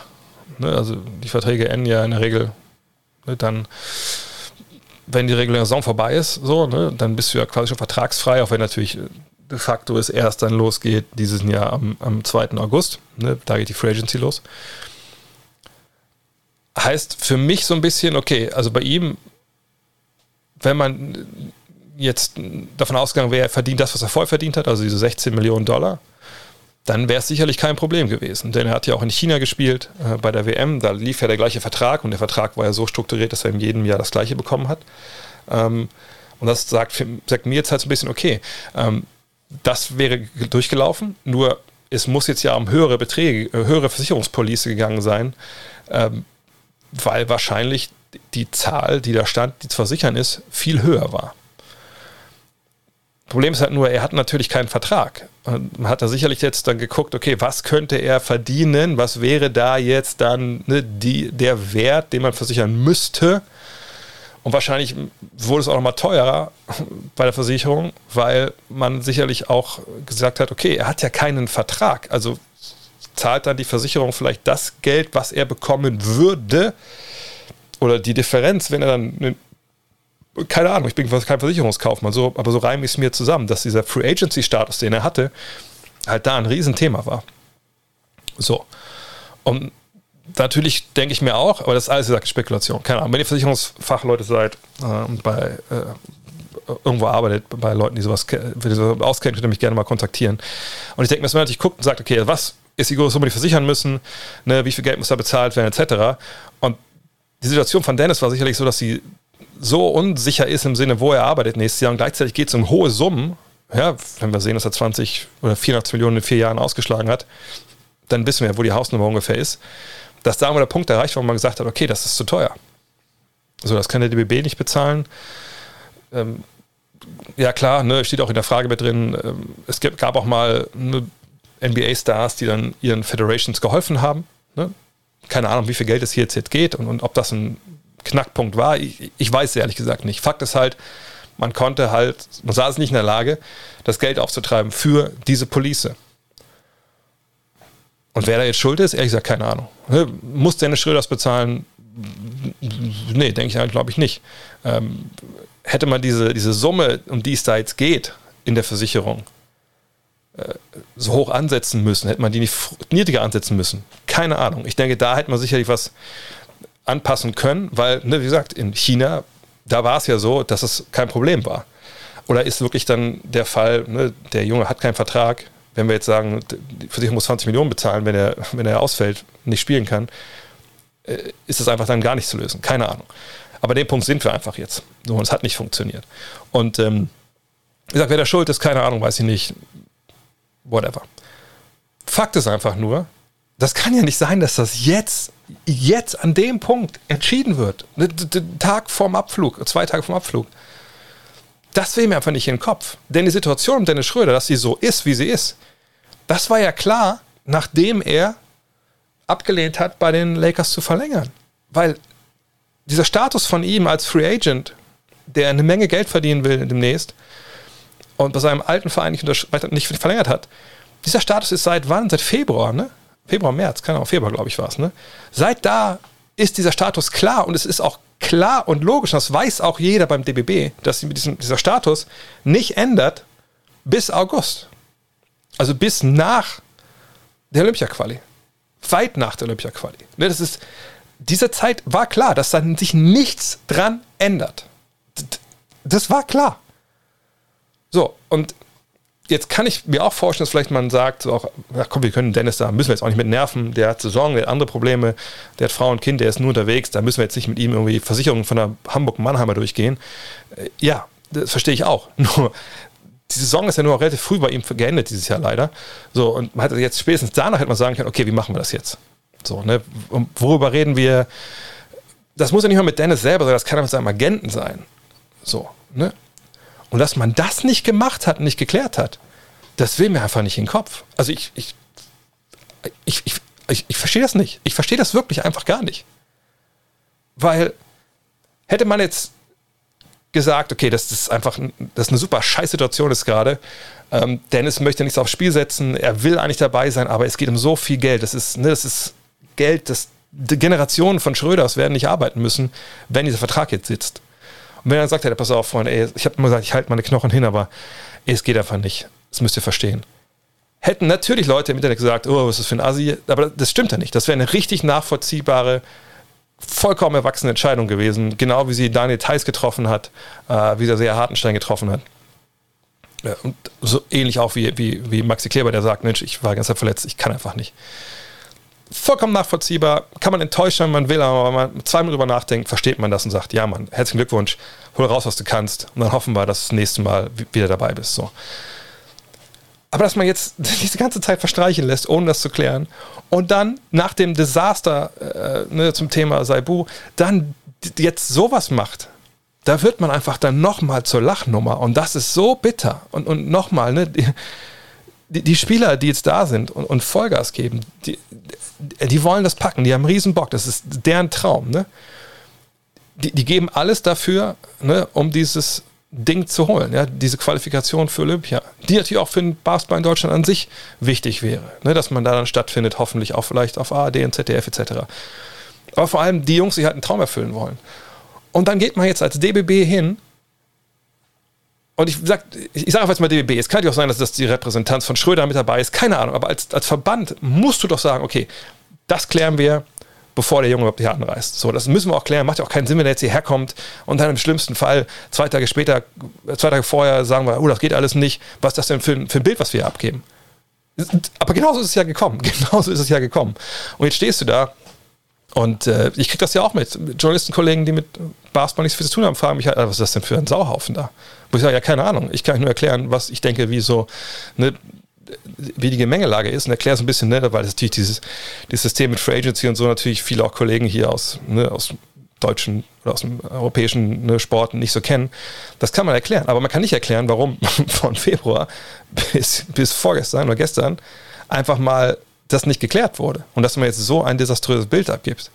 Und ich, also ich kann nur eine Sache hoffen, dass die Jungs einfach die da jetzt seit, seit Wochen zusammen sind und, und Vollgas geben, die den Supercup gewonnen haben, ne, dass die einfach Bock haben, dass wir so ein bisschen Ewing Theory sehen, falls ihr die nicht kennt. Äh, Bill Simmons hat das ja damals bei, den, bei dem Finals Run der, der Knicks, war das 99 gesagt ist. Oder 98? Ich weiß gar nicht mehr. Nee, 99, sorry, 99, natürlich 99 gesagt. Ne? Damals ja Patrick Ewing verletzt sich und die anderen Knicks, aber Camby, Spreewell, wie sie alle heißen, Johnson, sagen vorher schon, Alter, alle gucken nur auf Patrick Ewing, aber wir sind auch ziemlich geil und überperformen dann eigentlich das, was sie können und sind dann besser als mit Ewing. Ne, da kann Ewing jetzt eigentlich selber nichts für, aber diese Spieler ne, wachsen für sich hinaus. Und das kann man jetzt hoffen, dass das der DBB halt macht. Und ähm, ich habe total Bock drauf auf die Jungs. Die sollen Vollgas geben. Ähm, aber was der DBB da ge gemacht hat, ist, es ist leider ein weitere, ein weiterer Tiefpunkt. Ich, will jetzt hier nicht den, äh, wie heißt er? Wie heißt er denn? Wie heißt der Typ von der ARD? Der damals mit, mit Völler noch ein Tiefpunkt, noch ein Tiefpunkt. Egal, ihr wisst, wen ich meine. Ähm, ich möchte nicht, nicht, nicht der sein, aber das ist, es ist wirklich bitter und auch schade, dass ne, die, diese Chance, die sie jetzt da haben und, und ne, das Team, was wir haben, was, was geil ist, was Spaß machen wird, dass alles überschattet wird von, von, von so einem Dilettantismus. Und wie gesagt, ich gebe dir nicht 100% die Schuld dafür, weil ich es nicht weiß, aber die Außendarstellung, wie man das kommuniziert und wie man das auch verhindern hätte können, da muss man keine zwei Minuten drüber nachdenken, wie, wie das besser gelaufen wäre. Und das ist halt einfach richtig peinlich, wenn man ehrlich ist. Das tut mir total leid für die Jungs. Aber ich würde sagen, die werden Vollgas geben und wer weiß, vielleicht, vielleicht packen sie es trotzdem. Zu wünschen wäre es ihnen, wirklich, wäre es allen. Allen von denen wäre es zu wünschen, die, die nach dem Jahr, äh, was für alle nicht leicht war, da jetzt hingehen und, und Vollgas geben. Martin K91 fragt, wie schwer ist es eigentlich für NBA-Profis, sich während der Karriere zum Beispiel einen vernünftigen Freiwurf anzutrainieren? Als Laie denkt man natürlich immer, wie kann es sein, dass ein Profi nicht mal einen Freiwurf schafft? Ist es oft auch eine mentale Schwäche. Ja, aber es ist mir ein bisschen zu leicht, immer aufs Mentale zu schieben. Ähm, sicher, du stehst alleine in der Freiwurflinie ne, und denkst ein bisschen nach, etc. Vor allem, wenn du dafür 20 Sekunden brauchst, wie, wie Janis. Ähm, aber ich sag mal so, das kann sich ja jeder in, in seinem in seinem eigenen Berufsleben auch vielleicht mal fragen. Können, kann jeder von euch in seinem Job jeden Aspekt wirklich richtig, richtig gut? Also, ne, wenn wir davon reden, Basketballer müssen 70% Freiwürfe treffen, ne, könnt ihr das? Also habt ihr in jedem Aspekt von dem, was ihr macht, seid ihr bei 70% plus. Und wenn das nicht so ist, warum eigentlich nicht? Also warum, ihr seid doch Profis in eurem Bereich. Ne? Das ist vielleicht ein bisschen vereinfacht dargestellt, aber was ich damit sagen will, ist zum einen, dass es halt viele Gründe haben kann. Ja, man hat es vielleicht nie wirklich richtig gelernt. Ja, Freiwürfe sind vielleicht immer auch ein bisschen äh, unter Ferner Liefen gelaufen, wenn, wenn du jung warst. Äh, vielleicht selber auch nicht so die, äh, die nicht so die ja, Hauptaugenmerk drauf gelegt. Vielleicht wurde es dir falsch beigebracht. Bei Janis dieses Video von, von B-Boy Breakdown, wie er früher geworfen hat und wie er jetzt wirft. Ja, wie gesagt, mir hat doch Tanas Antetokounmpo damals in Athen gesagt, naja, früher hat Janis nur Dreier geworfen. Also wenn ihr früher gesehen hättet, der Typ war nur ein Shooter. Fragt man sich, wo ist das jetzt? Aber vielleicht ist wirklich da irgendwas komplett schief gelaufen in der, ähm, ja, im Coaching. Vielleicht hast du Probleme. Shaq damals hatte sich ja ähm, die Handgelenke gebrochen und, und seitdem einfach nicht mehr das Ballgefühl gehabt. Und der hat da wie ein Irrer daran gearbeitet, oft und viel. Und da fielen die Freiwürfe wohl im Training, aber nicht im, im Spiel. Oder im Spiel fielen sie dann, ja, witzigerweise dann doch, wenn der Druck hoch war. Ben Simmons, ja, finde schon mal erwähnt, ist er Linkshänder, Rechtshänder, sicherlich viel damit zu tun. Und äh, ansonsten Freiwürfe gibt ja auch nicht so viele, die es jetzt gar nicht können. Äh, viele, die es mittelmäßig können. Aber ich finde, es ist dann halt auch so, viele denken, okay, das ist ja total einfach, stehst da ganz alleine. Aber es ist halt auch was, was ganz anders ist. Ne? Ich meine, du kommst nicht aus der Bewegung, du stehst still, du springst nicht beim Wurf. Ähm, du hast eine Menge Zeit darüber nachzudenken. Du kommst aus einer Belastung und dann machst du eine Ruhe, einen Ruhepuls. Und ähm, vielleicht muss man ehrlich auch sein, viele von denen, die es vielleicht nicht so gut können, werfen ja auch nie von da. Von daher, wenn du es im Spiel schon nicht machen, wie sollte es dann da funktionieren, wenn du alleine da stehst? Und der Druck so hoch ist. Danilo fragt, wie geht es mit, dem, mit der Five weiter? Gibt es schon Zukunftspläne? Wie geht es dir damit? Ähm, ich habe vorhin überlegt, als ich mir die Fragen aufgeschrieben habe, hier, ob ich heute das mal erzählen soll. Und ich glaube, ich erzähle es einfach jetzt. Sicherlich ist das nicht die grandioseste Plattform und sicherlich haben schon viele abgeschaltet, war schon über 1,40 sogar schon äh, sind. Also, Es gibt, wie gesagt, jetzt erstmal digitale Inhalte von Five, die wir konzipieren gerade. Und das erste Format startet hoffentlich in der kommenden Woche. Es wird eine Live, habe ich schon mal erzählt? Ich weiß gar nicht. Ich bin auch, ich schlafe zu wenig. Es wird eine Live-Show geben zu den NBA Finals. Ähm, immer quasi, also vor den Finals wird es eine Live-Show geben und dann jeweils zwischen den einzelnen Spielen. Ähm, das wird eine Live-Show sein, die ich konzipiert habe. Ähm, nach dem Vorbild Palm the Interruption, kennt ihr vielleicht, eine ESPN-Sendung mit, mit Michael Wilborn und ähm, äh, wie heißt der andere, bin ich doof? Tony Kornheiser. Ich schlafe zu wenig. Ähm, aber wir werden zu dritt sein, die das machen. Ähm, Julius Schubert wird dabei sein, ihr kennt ja schon, Just a Kid from Germany. Äh, Jonathan Walker wird dabei sein von Jeden Tag NBA und ich. Ähm, das soll eine Live-Videoshow sein, die ja immer so eine Dreiviertelstunde, denke ich mal, laufen wird, ähm, die jetzt nicht 45 Minuten trockener Taktik-Talk sein wird, sondern so wie wir es uns vorstellen, äh, ja, Format angelehnt an, an PTI, wenn ihr das kennt, äh, auch angelehnt ein bisschen an die, die alte Podcast-Show, die es gab, mit verschiedenen äh, Rubriken. Ähm, natürlich wird es erstmal vor allem um die NBA Finals gehen. Ähm, eventuell, wenn da irgendwas abseits auch der Finals passiert, irgendwelche wichtigen Coaching, Verpflichtungen etc., Trades, dann werden wir da sicherlich auch drauf eingehen. Ähm, und der Start zu den Finals ist jetzt so gewählt, dass wir halt äh, da schon mal anfangen, natürlich auch ein Highlight der Saison damit auch setzen schon mal. Und dann soll es aber nahtlos weitergehen Richtung Draft, Richtung Free Agency, was sehr wichtig wird. Dann sicherlich wird es eine kurze Pause geben in, in der, ja, dann im September, denke ich mal, wenn dann Regel nichts läuft. Je nachdem, im August vielleicht auch schon eine Pause, je nachdem, wann die Free Agency runterkühlt. Aber das ist das erste Projekt, was, was wir machen. So, ähm, die Idee ist sowieso, ich habe ein, ich hab ein ganzes Notizbuch voll mit, mit digitalen Formaten, ähm, die so nach und nach umgesetzt werden sollen. Aber natürlich ähm, kann das A Print nicht ersetzen, soll es auch gar nicht, sondern es soll ähm, die Tür aufstoßen wieder zu Print. Also was passieren soll, ist, wir wollen zeigen, dass wir das gut können. Ja, dass, dass das Format gut ist, ähm, dass das Konzept stimmt.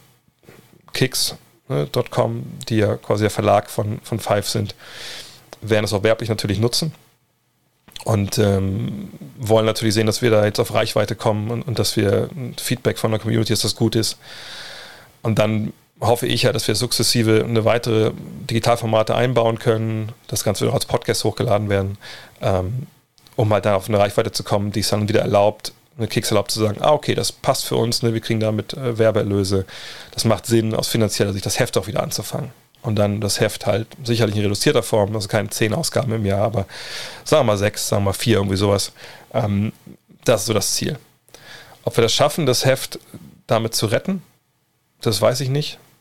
Ehrlich gesagt, mache ich mir auch große Sorgen, weil ich auch nicht weiß, ne, wie schnell man auf Reichweite kommt, wenn man was ganz Neues macht setze natürlich da vor allem auch auf euch, auf eure Kanäle, dass ihr da ähm, mithelft ähm, und, und, das, auch zu supporten und, und auch ne, zu verbreiten. Ähm, aber generell muss ich momentan sagen, ja, das ist, ist halt schon so ein bisschen, also, ähm, also immer mehr setzt sich bei mir so ein bisschen fest, dass äh, jetzt natürlich bald eine Zeit kommt, wo ich quasi kein richtiges Geld verdiene, weil es keine Five geben wird ab, aber gibt es ja eh schon nicht mehr. Gerade jetzt, ähm, dann ist The Zone im Endeffekt Jetzt im Juli sind ja nur noch wahrscheinlich drei Spiele maximal, die ich mache dann in den Finals.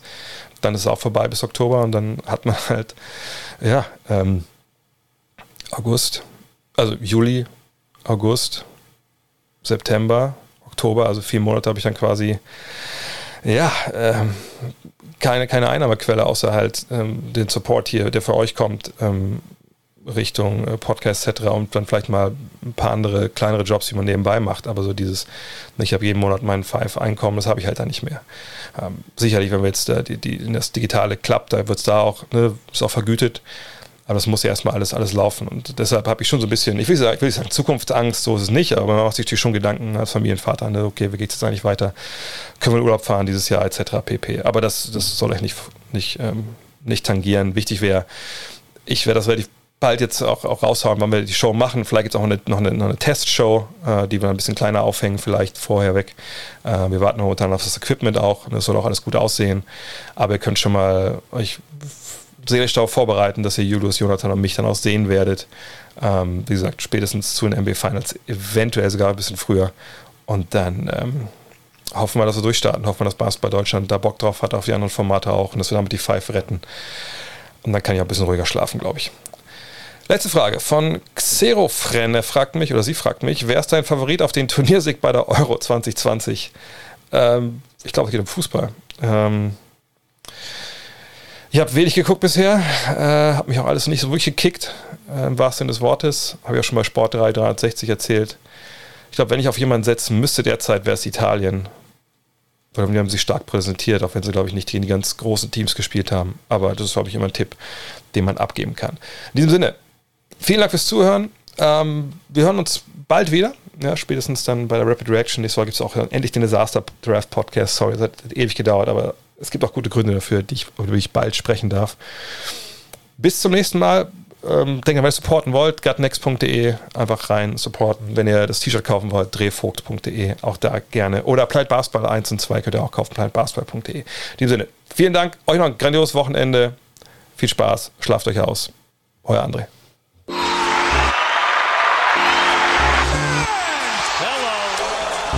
Look at this. That is amazing. Thomas Wade with a steal. The emotions of Dirk Nowitzki. What he's always dreamed of. Hoping to have another chance after the bitter loss in 2006.